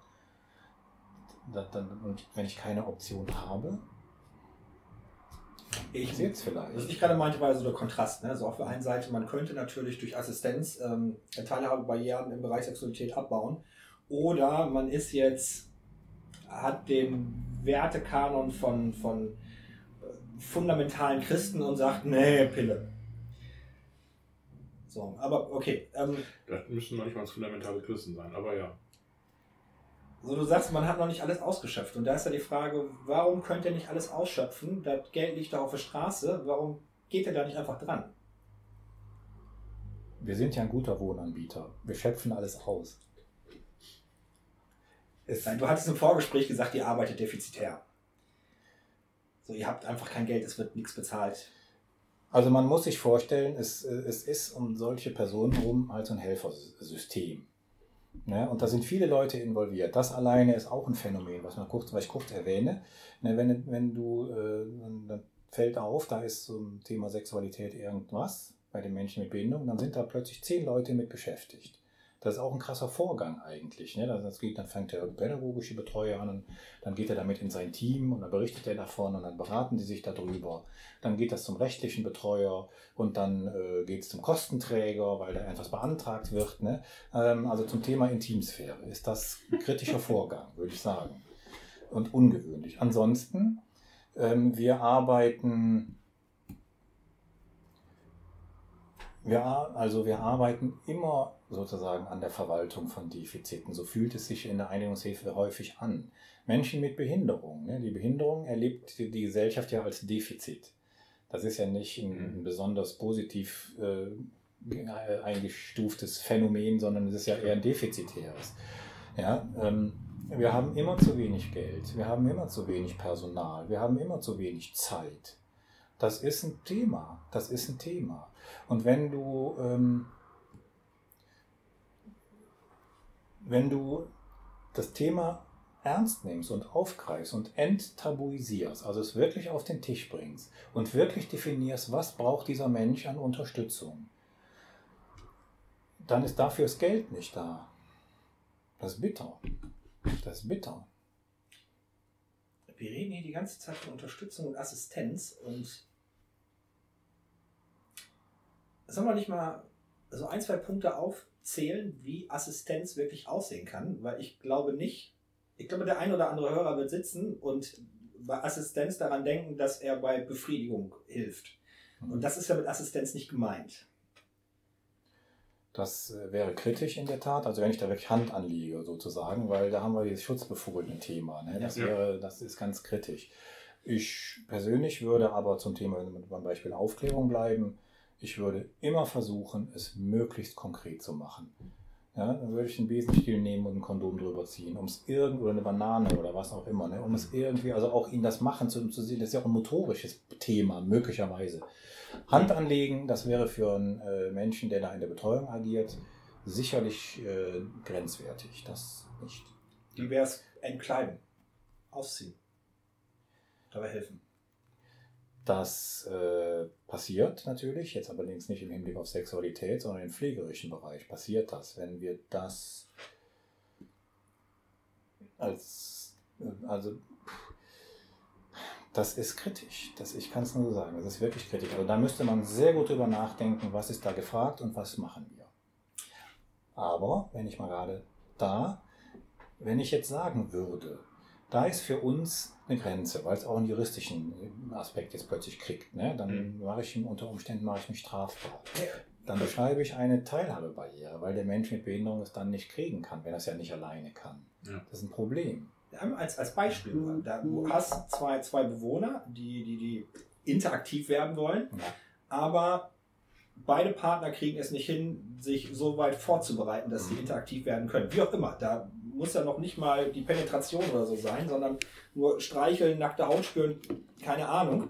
Ähm, dürftet ihr so weit assistieren, dass ihr sagt, so wir bereiten euch jetzt vor und dann verlassen wir das Zimmer und dann macht ihr, was ihr wollt und wir kommen nach einer Stunde wieder. Das würde ich, ich, das würde ich, glaube ich, in alle Richtungen absichern, also einschließlich rechtliche Betreuung und dergleichen, wo, wo man immer wieder beim Thema Intimsphäre ist, auch kritisch. Mhm. Und dann würde ich es eventuell in Betracht ziehen. Aber auch nur eventuell. Das ist ein Einzelfall. Okay. Ist problematisch. Jetzt noch so ein Teil, du hast einen Partner sitzt im Rollstuhl, ihr würdet den dann quasi, das dürftet ihr dann schon machen, ihn dann quasi umbetten auf, auf ein Bett und Ja. dann können die beiden Ja. machen, was ja, sie wollen. Ja, ja. Das würde ich sagen, ja. So, das wäre dann so unter Assistenz gemeint, von dem wir die ganze Zeit sprechen. Nicht nur das Aufklären und Informieren, sondern auch so. Dementsprechend in dem Moment, wo Hand angelegt wird, muss quasi jemand von außen kommen. Also, Also, ja, die genau. sogenannten Berührer Das äh, dürfen das, weil sie eben äh, nicht mit zum Team gehören, mit zu den Betreuern gehören, sondern eben von außen dazukommen. Weil wir da kein Abhängigkeitsverhältnis Ja. haben. Ganz genau. Schutzbefohlenenverhältnis. Ich, liebe Zuhörer, ich verlinke euch auf jeden Fall eine Dokumentation zum Thema Berührer und Berührerin. Ähm, da wird eine Person begleitet aus Hamburg, die auch diese Ausbildung gemacht hat. Ähm, da wird das Arbeitsfeld der Berührerin aber so dargestellt, dass sie einspringt, wenn der Mensch mit Behinderung keinen Partner hat, mit dem er Sexualität ausleben kann, quasi Ersatz ist. Ähm, ja, wird in der Doku beschrieben. So, das, was ich meinte, ging aber mehr darum zum Thema Assistenz, wenn doch zwei Partner da sind, die da auch Lust drauf haben, aber beide haben irgendwie Grenzen und ob ihr da helft, so ein gewisses Ungleichgewicht ähm, abzubauen, sodass dann die beiden in ihren Intim, also in ihrem Raum oder was auch immer da benötigt wird, dass sie dann machen können, was sie wollen. Ja, wir würden wirklich sehr viel dafür tun, an Unterstützung. Es hat aber Grenzen. Das liegt Ja. an juristischen Aspekten. Also Hand anlegen würde ich sagen, das, das, das können wir nicht machen. Aber auch da, äh, äh, auch das ist eine Sache, die Berührer, Berührerinnen machen. Teilweise, Ja, genau. dass sie äh, Genau. Paare dabei unterstützen, Genau. Ähm, die es nicht alleine können, quasi. Ganz genau. Und dann könnte man ja sagen, also wenn das Paar oder die Einzelperson, um die es da geht, gar nicht darauf verzichten will, überhaupt nicht, dann wäre das vielleicht die nächste Überlegung. Okay, dann muss man dafür von außen jemand holen. Aber die Um das dann immer noch, dann, dann könnte man es ja immer noch äh, praktisch dadurch gewährleisten. So die Berührerin ist auch wieder diese Geldfrage. Wir haben ja gerade gesagt, wenn die in den ähm, Werkstätten arbeiten, und da können ja, sind ja durchaus Arbeitsstellen geschaffen, wo man zwar arbeiten kann, aber sich nicht selber anziehen kann oder sich nicht selber ausziehen kann. Ähm, verdient man so wenig Geld, dass man vielleicht überhaupt gar nicht für die Berührerin oder den Berührer ähm, das Geld hat. Also, da müsstet ihr dann quasi für einspringen. So, wenn die einfach kein, kein Geld haben, aber ihr seht dann eine Möglichkeit, wo ihr juristisch abgesichert was machen könnt, äh, sagst du jetzt von deiner Einrichtung, da würdet ihr schon gucken, dass ihr alles, was möglich ist und was juristisch einwandfrei ist, würdet ihr auch machen. Ja. Und, ganz wichtig, ähm, dass der Mitarbeiter oder die Mitarbeiterin das auch machen wollen. Also Ja. das muss man natürlich auch prüfen. Natürlich. Ne? Das darf ja nicht sein, ich kann ja nicht sagen, das ist deine berufliche Rolle, das musst du jetzt machen, sondern das muss man natürlich auch checken. Also die dürfen auch Nein sagen. Ja, natürlich. Die dürfen auch ihre persönlichen Grenzen, ja, dürfen die haben, braucht man nicht zu sagen, weil sie die sowieso haben, aber wir dürfen die auch nennen. Da habt ihr, habt ihr so Supervision Ja. für so Teammeetings, Ja, ja. dass ihr da mal auch drüber Ja. sprecht? Ja, Also ähm, Ja. ich hatte, also ich, ich kannte mal jemanden, die ähm, Heilerziehungspflegerin gelernt hat und äh, die dann von so einem Moment erzählte, als sie quasi äh, jemandem männlichen die Windeln wechseln sollte und der hatte dann eine Erektion und äh, das führte dann zu gewissen Problemen. Und sie sagte, das kann ich so nicht. Und das will ich so nicht. Du kannst wahrscheinlich auch jede Altenpflegerin fragen, die kennen, die haben Ja. diese Erfahrungen alle auch. Ja, ja. Ne, dass du Menschen im Grunde im pflegerischen Bereich, was ja ein sehr intimer Vorgang ist, wo du auch ja letztlich deinen Intimbereich berühren musst, wenn du da dein, äh, also wenn, wenn du deine Arbeit da gut machst, dass es solche Erfahrungen gibt. Das ist so. Ich habe zwei weibliche Altenpflegerinnen in meiner Familie, die erzählen dir Geschichten, da kommt kein Porno mit. Wirklich. Das wollen wir jetzt gar nicht wissen. Nee, ich habe so detailliert äh, meine Verwandten auch nicht gefragt, äh, aber selbst die sagen, da kommt kein Porno mit. Aber äh, Benjamin, ne, wir könnten einen Podcast, das nächste auch machen, zum gleichen Thema nochmal und bezogen auf alte Menschen. Ja, das ist, Mhm. das ist auch ein Tabuthema, Sexualität und alte Menschen. Ja. Natürlich auch nicht alle gleich, aber auch da, die gleiche Hypothese sozusagen, die ich ja immer vertrete, je höher der, ähm, der Hilfebedarf, desto höher natürlich auch die Abhängigkeit und desto mehr wird das Thema tabuisiert. Und natürlich, es gibt ja auch in, in, bei alten Menschen unterschiedliche Hilfebedarfe. Der eine ist topfit bis 100, äh, der ist da kaum im Nachteil sozusagen. Der andere ist höchst pflegebedürftig und dann haben die einen Nachteil. Ja, aber es ist so, solange du daraus nicht einen großen Wirtschaftszweig machen kannst, solange Ja. wird Sexualität sowieso tabuisiert.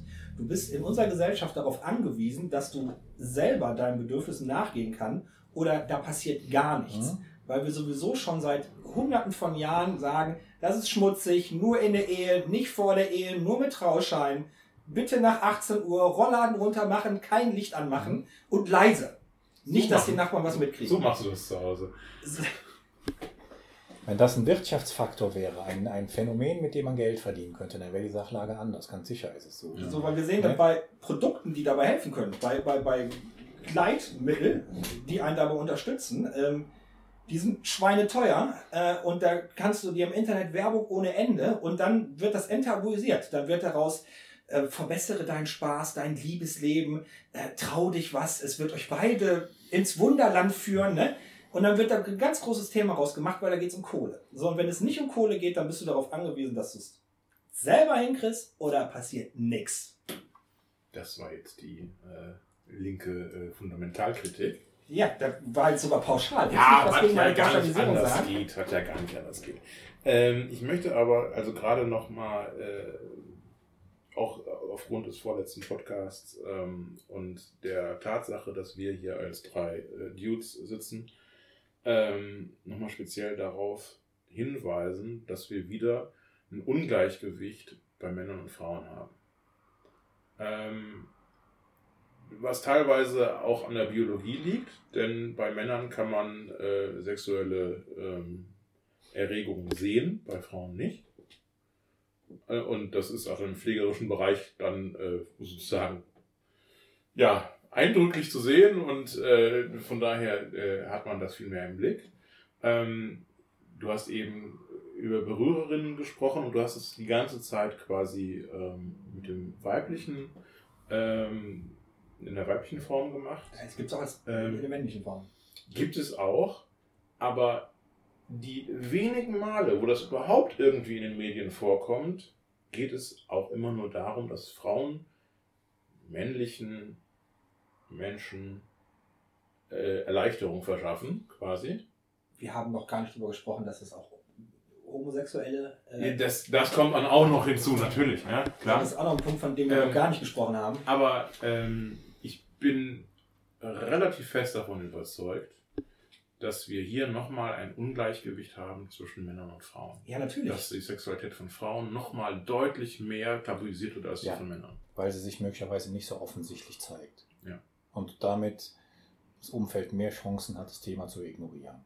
Und weil sie auch möglicherweise nicht aggressiv damit umgehen. Möglicherweise. umgehen Ja. was bei Männern ja durchaus häufig vorkommt. Also das ist auch bei Frauen natürlich denkbar, aber das ist wahrscheinlich prozentual, kann jetzt keine Zahlen nennen, bei Männern häufiger. Ja. ja.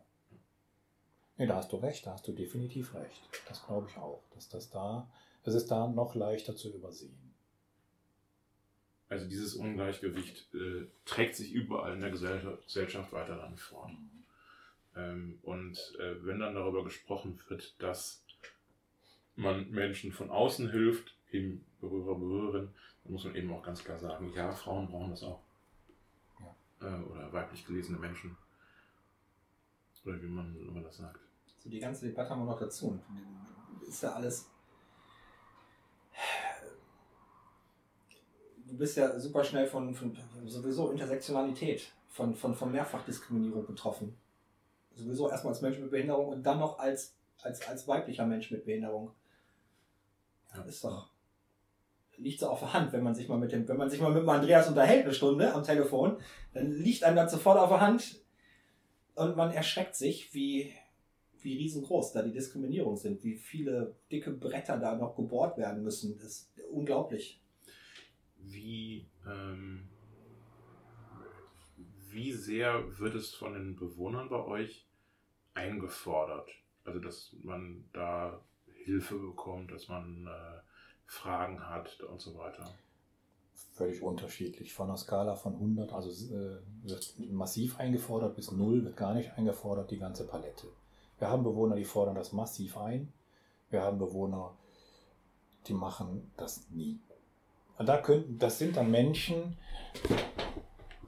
da könnte man die Zuschreibung haben, die sind asexuell, weil es sich nicht zeigt. Ich glaube, auch da ist es falsch. Also definitiv, auch was du am Anfang gesagt hast, stimmt. Ich habe das auch nicht wissenschaftlich überprüft, aber ich gehe davon aus, es stimmt. Es gibt im Bereich der Menschen mit Behinderung keinen höheren Prozentsatz von asexuellen Menschen als im Bereich von Menschen ohne, ohne Behinderung. Das ist so. Und nur weil die das nicht zeigen und nicht äußern, heißt es nicht, dass sie keinen Bedarf haben. Das heißt es nicht. Aber wir haben die, das, das ist, ich glaube, das ist die ganze Palette. Die Frage ist halt, ähm, helft ihr quasi nur denen, die es einfordern? Oder, äh, Gute Frage, gute Ja. Frage. Ja, ähm, Weil das ist natürlich schwierig. Also ich kann mir auch als, äh, jetzt als betreuende Person es sehr schwierig vorstellen, äh, dann auf, auf Menschen zuzugehen und zu sagen, äh, hast du da Probleme, brauchst du da irgendwas, brauchst du, brauchst du Hilfe? Ja, das ist ja auch nicht so einfach. Das ist überhaupt nicht so einfach und es ist im Grunde also es ist häufig ganz pragmatisch und ganz banal. Es ist eine Frage der Ressourcen. Also wenn Ja. du, wenn du, eine, du hast eine Wohngruppe mit zehn, mit zehn Menschen und da hast du, was den Verhaltensbereich betrifft, eine Palette von, sagen wir mal, sehr aufwendig, vielleicht sogar auffällig, bis hin zu wenig und gar nicht auffällig. Wer am meisten Aufmerksamkeit kriegt, ist klar. Ja. Ja, das ist völlig klar. Und es ist auch, ich meine, es gibt ja sogar Menschen, äh, die das gezielt einsetzen. Ne? Also eins ist klar, wenn du einen Tisch schmeißt, dann wird man sich dir zuwenden. Das ist Ja. völlig klar. Das klappt immer. Das klappt immer. Wir haben ja jetzt viel darüber gesprochen, wie es bei dir aussieht, was du so mitgekriegt hast. Und wir haben uns ja gerade über ähm, die Rechte in, in, in Deutschland unterhalten, davor. Und ich hatte auf meiner Liste aber noch einen Punkt, so, wie sieht das denn aus? Wie schlimm ist unsere Situation in Deutschland im Gegensatz zum europäischen Ausland? So, was haben wir dann? Sind andere Länder weiter? Können wir uns das abgucken? Von welchen Ländern können wir uns das abgucken? Kannst du da was zu sagen? Ähm, also die Frage, sind die weiter oder sind die nicht weiter, ist ja eine Frage der Bewertung. Ich glaube, wie man es vielleicht beantworten kann, ist, es gibt definitiv Unterschiede. Ja. ja, im, im, sozusagen im Standard. Es gibt Länder, also die skandinavischen Länder beispielsweise, denen sagt man es nach, ich weiß, dass es auch stimmt, Großbritannien, Dänemark, Dänemark ist kein Skandinavien, dass diese Länder definitiv mehr Geld in die äh, Eingliederungshilfe oder Behindertenhilfe stecken, als, als in Deutschland das gemacht wird. Das gibt's. Jetzt könnte man sagen, die sind weiter, ja, Mhm. Ich war mal in Schweden, da erzähle ich, das hat jetzt eigentlich mit dem Thema Sexualität gar nicht so viel zu tun. Ich war mal in Schweden, haben wir so, ein Studien, so eine Studienreise gemacht. Dann sind wir da durch Wohnstätten gefahren. Und dann wurde da von Personalschlüsseln gesprochen, die waren aus unserer Sicht völlig unfassbar, also viel, viel mehr. Und dann sind, dann sind wir auch in die Wohngruppen gegangen und dann habe ich gesehen, die Menschen, die werden da vollstationär, würden wir hier sagen, betreut. Und dann ist da so ein hoher Personalschlüssel, da sitzt neben jedem einer. Da sitzt einer. Ja, und wo ich mich natürlich dann frage, ist das gut? Ist das gut? Also das zum Thema weiter oder nicht? Es ist anders. Es ist anders. Es ist ein anderer Standard. Da geht es natürlich um finanzielle Ressourcen und um Haltungen. Ja, und äh, ich weiß nicht, wenn, wenn der Mensch auch mit einem hohen Pflegebedarf, wenn er dann gepflegt ist und alles dann sitzt in seinem Stuhl und so, und dann sitzt da einer neben die ganze Zeit. Ich weiß nicht, ob ich das als vor. Ich weiß es nicht. Es ist so, es ist, es ist mal so, mal so. Es ist anders. Wir haben ähm, in Holland, das hatte ich eben schon mal angedeutet, da gibt es schon so ein Phänomen, das ist ein interessantes. In bestimmten Kommunen in Holland wird äh, zum Beispiel Sexualität finanziell unterstützt durch die Krankenkassen. Also da hat ein Menschen Bedarf äh, und den kann man sozusagen über die Krankenkasse dann abrechnen, wenn das Geld kosten würde. Mhm. So, äh, auch da. Die Frage, ist das jetzt weiter oder nicht weiter? Es ist halt anders. Ich persönlich bin genau zu diesem Phänomen kritisch, weil ich finde, weder Sexualität noch Behinderung hat was mit Krankheit zu tun. Und das ist ja so eine Assoziation. Also die Krankenkassenleistung ist eine Versicherungsleistung, die dann einzutreten hat, wenn irgendwas Krankhaftes ist. Dafür ist die da. Ja gut, aber äh, ich sag mal, bei uns, ich weiß nicht, ob es in den Niederlanden sowas wie eine Pflegeversicherung gibt. Äh, bei uns wäre es dann wahrscheinlich eher eine Sache der Pflegeversicherung. Ähm, Also ich, wenn man sich die aber Frage das ist jetzt stellt. ja eigentlich ja nur ein, letztlich eine juristische Frage, oder? Beziehungsweise eine verwaltungsjuristische Nein, ich würde, weißt du, ich würde einfach, ich würde so an die Frage rangehen, ich würde mir die Frage stellen, was ist denn eigentlich das Problem? Das Problem ist doch eigentlich ein finanzielles Problem. Also, Mhm. ne, da braucht der Mensch irgendwas, was weiß ich, eine Berührerin oder irgendein Hilfsmittel oder was es auch sein mag. Und das kostet jetzt zu viel Geld. Also es ist ein finanzielles Problem. Dann würde ich sagen, nach unserem deutschen System, dann wäre das eher so eine Sozialhilfeleistung. Stimmt. Und wenn äh, ich das aber so annehme, dann kann ich mich ja fragen, äh, nicht nur Menschen mit Behinderung haben ein finanzielles Problem. Also warum Natürlich. sollen dann nur die darauf einen Anspruch haben? Also da, das ist auch vielschichtig. Deswegen, Ja, ich würde da in Frage stellen, sind die weiter als wir? Es ist halt anders. Und mit vielen... Ich sehe diese Bild-Zeitungsschlagzeile. Sozialamt zahlt für Sex. Ja, ja. Boah. Hartz-IV-Empfänger auf Staatskosten im Sex. Ja. Heiligsblech. Also das ist eine gesamtgesellschaftliche Fragestellung, Ja. mit der wir uns auseinandersetzen müssten. Und die Frage weiter oder nicht weiter ist im Grunde eine subjektive Bewertung. Ne? Ich hatte, wir haben ja darüber gesprochen, ne, wo ich dann gesagt habe, also mit der Krankenkassenleistung, da wäre ich echt kritisch. Es macht so einen Impuls, es hat was Krankhaftes und das finde ich nicht okay. Ja, Sprache bildet Gedanken oder Ja, Ja. so. Und wenn du. Krankenkasse und Sexualität, damit wird irgendwann Sexualität krank. ja. Sondern da sehe ich es, ich sehe es hier in unserem System eher im, im Sozialhilfebereich und wenn ich dann, natürlich die Bildzeitung könnte sowas schreiben, aber Ja. wenn ich jetzt das mal weglasse und sage, Sexualität ist ein Grundrecht, das haben wir ganz am Anfang gesagt, Ja, das ist auch ein. Menschenrecht, das ist Ja. auch ein Menschenrecht. Und wenn ein Mensch aufgrund von finanziellen Einschränkungen seine Grundrechte nicht bekommt und seine Menschenrechte nicht bekommt, dann kann man sagen, man könnte über Sozialhilfe da helfen. Das ist ein ganz anderer Impuls als so eine. Schlagzeile. Ne? Aber der, der, das Problem, was ich halt sehe, ist, äh, klar, du musst dann auch weiterdenken.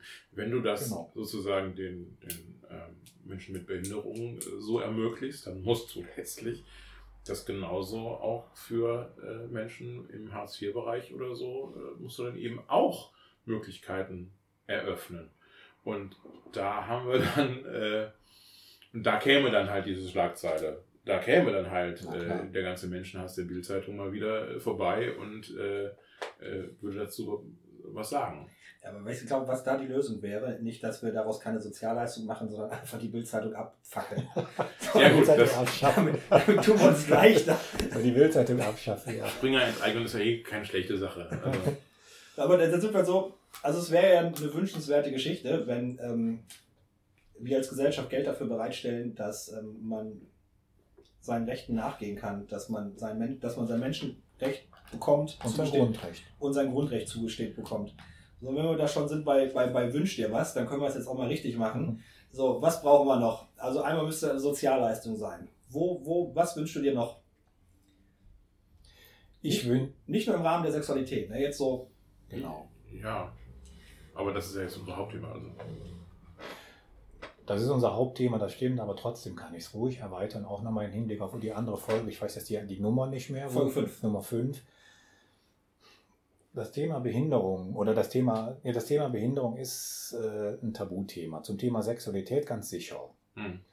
Und das würde ich mir wünschen, dass wir die Möglichkeit, dass, dass, äh, dass diese Menschen eine andere Lobby bekommen, dass es weniger Tabuthema ist. Weil das ist, wie ich, wie ich eben schon, glaube ich, an zwei oder drei Stellen gesagt habe, es ist der Kern des Themas. Dass es aus dem Tabu herauskommt. Das ist die Chance. Das ist immer die Chance für ein kniffliges Thema. Solange es tabu ist, ist es halt tabu. Das ist ja eigentlich total simpel. Ne? Und wenn es nicht mehr tabu sein muss, dann haben wir eine Chance. Das würde ich mir wünschen. Menschen mit Behinderung brauchen eine Lobby. Das ist auch ein, natürlich, damit ist auch die Politik gefragt. Ne? Mhm. Damit ist auch die Politik gefragt. Ich äh, bin immer gespannt, was äh, auch Kommunalpolitiker jetzt in Zeiten der Kommunalwahl mir antworten, wenn ich die frage, was habt ihr denn eigentlich für unseren Personenkreis im, im Köcher? Mhm. Da müssen die echt nachdenken. Ne? Dann sagen die, äh, sagen die, der, der, der Bus, der muss, äh, der muss, äh, der muss umweltfreundlicher fahren und der muss umsonst sein, oder billiger mindestens sein und außerdem muss der in jedem Dorf dreimal am Tag auch fahren, dass der aber auch barrierefrei sein muss. Die Idee kommt dann später oder gar nicht. Ja. Das ist auch das ist ein politisches Thema, wie ich finde. Und was die Linkspartei sich auf die Fahnen schreiben darf, da zum, äh, im Bereich Enttabuisierung zu helfen, was wir ja mit so einem. Podcast auch machen. Genau. Das würde ich mir unter anderem wünschen. Ich glaube, wir müssen ganz praktische Dinge denken, nämlich Intimsphäre auch schaffen. Also Räume zum Beispiel. Ja. Räume müssen da sein, damit Menschen mit Behinderung Sexualität auch leben können. Wenn ich keinen Raum habe oder nur ganz schwer dahin komme oder so, dann habe ich eine Teilhabebarriere. So ist es halt. Ne? Ähm, ich glaube, wir müssten uns auf die Fahnen schreiben, dass Menschen mit Behinderung, und sei die Einschränkung, die kognitive Einschränkung noch so groß, selbstbestimmt sind. Und nicht sagen, äh, der kann es nicht sagen. Und nicht sagen, ich kenne ihn schon so lange, ich weiß sowieso, was der will. Das sind die Klassiker. Mhm. Ja, sondern dass ich mich einlasse darauf. Wie die Berührerin zum Thema Sexualität, genauso zum Thema Kochen. Das ist manchmal mehr Arbeit vielleicht als das Kochen selber Mhm. auszufinden. Dann haben wir wieder eine finanzielle Ressource, die, die wir dafür brauchen, weil äh, das wäre dann vielleicht eine Fachkraftstunde sozusagen, die Geld kostet. Natürlich geht das schneller, wenn ich sage, ach, da hast du schon lange nicht mehr gegessen, kochen wir jetzt mal. Mhm. Ne, also das heißt im Grunde auch, wir brauchen da, wir brauchen mehr Ressourcen finanzieller Art. Mhm. Und äh, in der fünften Folge habe ich über das Bundesteilhabegesetz hier was sagen dürfen. Ähm, das Bundesteilhabegesetz ist ja eine, eine rechtliche Vorgabe, dass Eingliederungshilfeleistungen personenzentrierter werden sollen. Das ist das, was das Bundesteilhabegesetz erreichen will. Und Personenzentrierung, wenn man das zu Ende denkt, heißt in jedem Fall, das System wird teurer. Das ist mal sicher, weil eine personenzentrierte, also bei dir so, bei dir so, bei mir Mhm. noch anders, Ja. ist anders als eine Pauschalleistung für uns alle gleich, also teurer. Ja, klar. Das würde ich mir wünschen. Ich würde mir Achtsamkeit wünschen, äh, ich würde mir gut ausgebildete Fachkräfte wünschen. Ähm, ich würde mir wünschen, wenn ich auf die Wohnanbieter gucke, ob das jetzt aus dem kirchlichen Bereich ist oder nicht, ähm, dass die ihre Traditionen überdenken, wenn sie denn äh, zu diesem Thema eher starr sind. Das gibt es Ja. nämlich Ja. Dann haben die einen Auftrag. Das kann sein, dass es in katholischen Caritas- oder Diakonieeinrichtungen häufiger ist, das weiß ich nicht. Das kann aber auch nicht sein, das ist ja egal. Aber dann haben die einen Auftrag. Ähm, Was hältst du davon? Also, das habe ich jetzt vom Beispiel Tokio. Wie gesagt, die Paralympics im nächsten Jahr finden da statt. Und ähm, da gibt es jetzt ein Unternehmen, das bietet für, für alle Berufsgruppen, die Dienstleister sind, Dienstleister am Menschen, quasi Fortbildungskurse an, dass sie nochmal extra darauf geschult werden, wie sie mit Menschen mit Behinderungen umgehen können müssen. Zum Beispiel, dass Taxifahrern beigebracht wird, äh, welche Bedürfnisse haben jetzt Menschen, die zum Beispiel Krankheit im Arm haben. Da ist der krank, äh, der Arm verkürzt, äh, halt nicht normal gewachsen. Ähm, solche, solche Kurse dann extra bekommen. So fehlt uns sowas in Deutschland. Großartige Idee. Großartige Idee. Weil, weißt du, alleine, jetzt mal unabhängig sozusagen, wenn ich da irgendwelche Techniken erlerne, also was mache ich mit einem, der nicht laufen kann oder so, ne? Mhm. wie hebe ich den da rein am besten oder so, mal unabhängig von der Technik. Es hilft zum Enttabuisieren, weil ich ja dadurch die Menschen in die Lage bringe, darüber ins Gespräch zu kommen Mhm. und sich Gedanken zu machen, dass die dann der Taxifahrer weiß, aha, Paralympics, das heißt, da können Leute in mein Taxi steigen, die das oder das Thema haben. Der macht sich da Gedanken drüber. Das Tabuthema ist ja nicht äh, immer nur deshalb ein Tabuthema, weil die Leute es wirklich bewusst ignorieren wollen, sondern weil sie mit dem Thema nichts zu tun haben und gar nicht drüber Ja. nachdenken. Ja. Und das, mindestens das, passiert dadurch. Also das ist eine großartige Idee. Also das schlicht äh, vom, vom Menschen an der Supermarktkasse, am Friseursalon, Taxi, was nicht alles, ähm, dass alle sozusagen ähm, einfach ein bisschen sensibilisiert werden für solche Themen. Ja, also in Tokio ist es tatsächlich so. Taxifahrer, Supermarktkräfte, selbst hier ähm, Verkehrspolizisten, alle müssen diese Schulung durchlaufen, damit die vorbereitet sind. Das ist quasi die ganze berufstätige Stadt, die mit Menschen zu tun hat, ist darauf vorbereitet, dass ähm, 2021 auf einmal ein, ein, ein riesen, riesige Flugzeughorde mit Menschen mit Behinderung ankommen, die da abladen und die Stadt muss damit umgehen können und die sich gerade darauf vorbereitet, kollektiv. So. Wir haben, haben jetzt natürlich so diese, diese asiatische äh, Gesellschaft, die da, da etwas an, anders mit umgeht. Ja, Und die machen das so ein bisschen kollektiver. Und als ich es gesehen habe, ich fand es auch großartig, weil nämlich auch genau das passiert ist. Und sie haben es auch in London probiert, äh, das zu machen. Da war das nicht so äh, breit gefächert. Also da hat man nicht gleich jede Supermarktkassiererin, Kassierer, äh, nicht jede Taxifahrerin und jeden Taxifahrer äh, darauf geschult. Aber trotzdem, als die Paralympics vorbei waren, wurden Umfragen gemacht, wie, wie das Bild von Menschen mit Behinderung ist. Und es hat sich zu wirklich großen Prozentpunkten, also irgendwie 10, 20 Prozent, hat sich geändert. Ist positiver geworden von Menschen mit Behinderung. Man hat sie also nicht mehr nur als Belastung und als irgendwie komische Wahrnehmung im Stadtbild wahrgenommen, sondern wirklich als Teil. Und es wurde ja was Großartiges damit verknüpft, nämlich diese, diese, diese Spiele. Du hast mich ja gefragt, was ich mir wünschen würde. Ne? Ich Ja. würde, dann- wenn ich nochmal sozusagen nach intern gucke, wenn man sowas machen würde. Also sozusagen, das, der Sozialraum wird vorbereitet darauf, dass Menschen mit Behinderung kommen und meine Dienstleistungen in Anspruch nehmen. Ein Friseur zum Beispiel. Mhm. Ne? So. Äh, umgekehrt ist das auch manchmal durchaus ein dickes Brett, dass äh, ich, wenn ich, wenn ich nochmal an Wohnstättenanbieter denke, dass ich mir klar mache ähm, oder dass ich mir die Frage stelle, hole ich einen Friseur ins Haus, na, der kommt einmal im Monat, schneidet allen da die Haare, oder lasse ich die zum Friseur gehen, was die auch nicht per se können, dann wissen die nicht, wo der Friseur ist, dann sind die nicht mobil, also eine Assistenzleistung ist dann gefragt. Und das das, aufwendiger sozusagen. das ist wieder eine finanzielle Ressource, Ja. eine Zeitressource natürlich, das ist aber auch eine Haltungsfrage Ja. natürlich. Ne? Die Haltungsfrage haben wir da auch. Und das ist auch äh, erfahrungsgemäß manchmal ein dickes Brett. Ich weiß nicht, ob uns irgendwer äh, hört, der äh, politisch, kommunalpolitisch äh, arbeitet. Ich hoffe ja mal.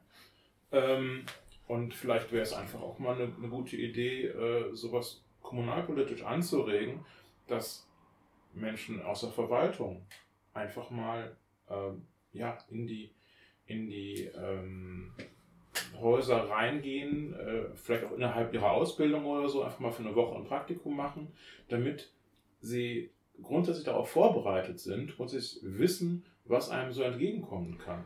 Denn das sind Menschen, also wenn ich in der Verwaltung sitze, muss ich sozusagen mit jedem sprechen können. Ach weißt du, ich denke, das ist ein Aspekt, dass man dann vielleicht weiß, was auf mich zukommen könnte. Ich könnte es aber noch banaler sagen. Dass ich einfach registriere, es gibt solche Menschen auch und Ja. ist, die machen nichts, Ja. das ist halb so wild. Wir haben jedes Jahr Social Day. Verschiedene Firmen, mit denen wir kooperieren, die machen Mhm. diesen sogenannten Social Day. Dann schicken die ihre Mitarbeiter einen Tag müssen die sozusagen ehrenamtlich arbeiten und dann schicken die, dann kooperieren die mit uns, dann schicken die die zu uns und dann machen die da, was weiß ich, Gartenarbeit oder streichen ein Zimmer oder ein Haus oder was auch immer bei uns. Ja. Haben natürlich dann, das ist der Effekt davon, haben dann natürlich Kontakt zu unseren Bewohnern, weil die dann da mitmachen. Und jedes Jahr sind diese Menschen, die dann diesen Social Day bei uns machen dürfen, meine ich wirklich so, wie ich sage, die Ja. dürfen das tun, die sind begeistert. Ja. Die sind begeistert. Gar nicht so sehr im Hinblick darauf, dass sie dann denken, okay, jetzt weiß ich mal endlich, wie man mit denen umgeht, sondern dass die einfach mal erlebt haben, dass es diese Welt auch gibt. Also, das hat für mich gerade den Eindruck, als ob ich ähm, einen Tag im Phantasialand äh, den Rasen mähen darf. Ja, vielleicht schon. Also, also es- wenn es vielleicht im Hinblick darauf, es, es ist ein besonderes Erlebnis. Ja, natürlich. Also ist Wie, sicherlich ein wie gesagt, ich habe ich hab damals zwei Wochen äh, so eine Tour begleitet, äh, hatte vorher äh, gewisse ja, Ängste eigentlich. Also, weil ähm, ich kann mit Menschen schlecht umgehen, die wenig Kontrolle haben. Also, äh, wenn mir Betrunken entgegenkommen, habe ich ein Problem. Also, das ist für mich psychisch so ein, so ein Trauma-Ding. Ähm, und ich habe als Kind äh, das Problem gehabt, dass ein äh, geistig behinderter Junge aus der Bekanntschaft sozusagen ähm, mich mal bedroht und verhauen hat. Und das, das kriegst du ja, das kriegst du ja nicht mehr aus dem Kopf raus. Mhm. Da war ich irgendwie sechs oder so, das kriegst du so einfach nicht mehr aus dem Kopf raus. Und ich habe mich da sozusagen ein bisschen selber mit meinen, mit meinen Ängsten auch äh, konfrontiert.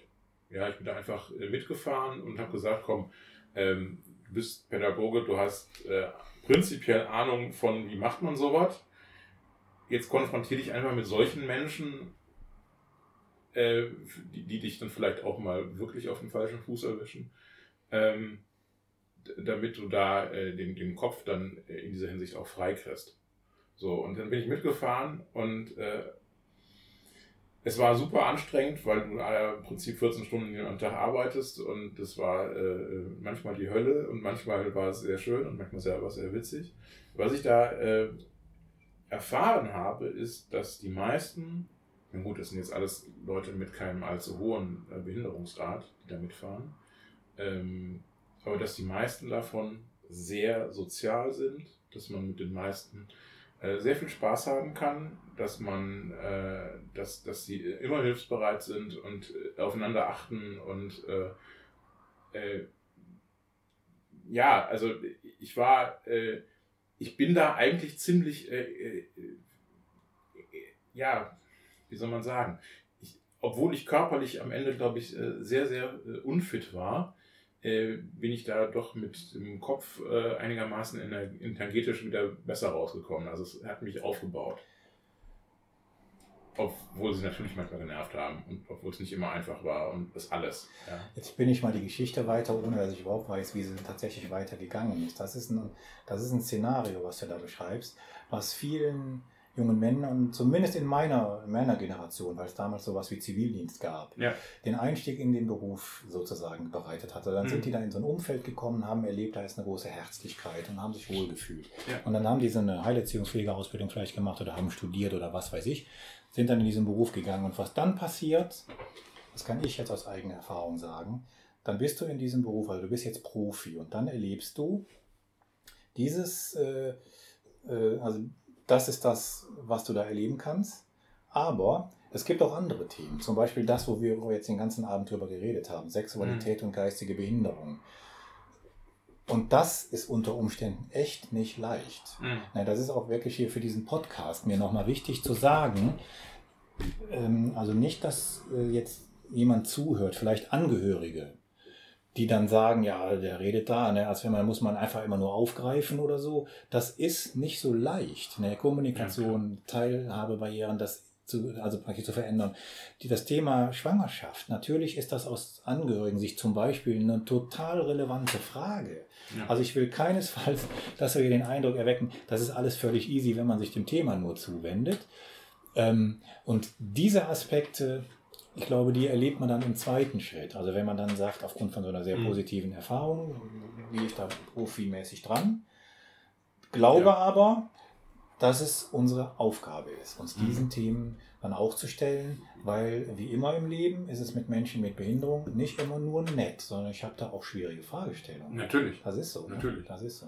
Also ähm, ich habe damals auch, auch gesagt, äh, in der ersten Woche waren sie alle niedlich, in der zweiten Woche konnten sie einem auch ganz schön auf den Nerven gehen. Ja, Äh, dann war das nicht mehr alles so einfach. ja, ja. Und natürlich kommt dann auch dazu, dass eben äh, ja ein, zwei äh, Teilnehmer, äh, da ging es dann halt auch um sexuelle ähm, Dinge, sag ich mal, grob. Ja? Ähm, und das, das gehört letztlich dazu, dass das natürlich auch zu Problemen führt und ähm, natürlich auch jede Menge anderer Probleme, die dann immer irgendwie passieren. Äh, man hat da halt auch eine Gruppe und Gruppen äh, funktionieren halt auch manchmal besser, manchmal schlechter und so weiter. Das ist ja alles ganz normal. Mhm. Ähm, aber ich fand es halt, äh, ich glaube auch, dass viele, die diesen Social Day machen, äh, dann sehr positive Erfahrungen mitmachen. Ähm, denn denn äh, viele, ja, nicht, also viele sind Was? Was? Mach weiter. Nein. Ja. Äh, weil, weil es ist auch eine Frage des Gebrauchtwerdens und so weiter und so weiter. Das ist ähm, ähm, prinzipiell immer ein gutes Gefühl. Ähm, der, dass, es, dass es keinen Zivildienst mehr gibt, ähm, ist natürlich prinzipiell erstmal eine gute Sache, weil wir auch keinen Militärdienst mehr dadurch haben. Ähm, auf der anderen Seite ist es natürlich jetzt für euch wahrscheinlich auch schwerer, an Leute zu kommen. Das ist schwerer, genau, weil das wirklich ein Zugang war für viele. Ne? Ja. Und es ist äh, in dem ersten Punkt, was du da wirklich dir 100% zustimmen, weil es ja auch was mit der Wehrpflicht zu tun hat. Aber auf Ja. der anderen Seite, alle, die die Zivildienst gemacht haben und das jetzt nicht mehr machen, weil sie es Mhm. ja nicht mehr müssen, wir haben auch die Chance nicht, Ja. diese Erfahrung zu machen. Wir haben sie. Also sie entscheiden, oder sie Ja. entscheiden sich ein FSJ oder ein BFD oder das geht ja, noch natürlich. Ja, ja, Ne? Aber das machen ja so viele Menschen nicht, Ja.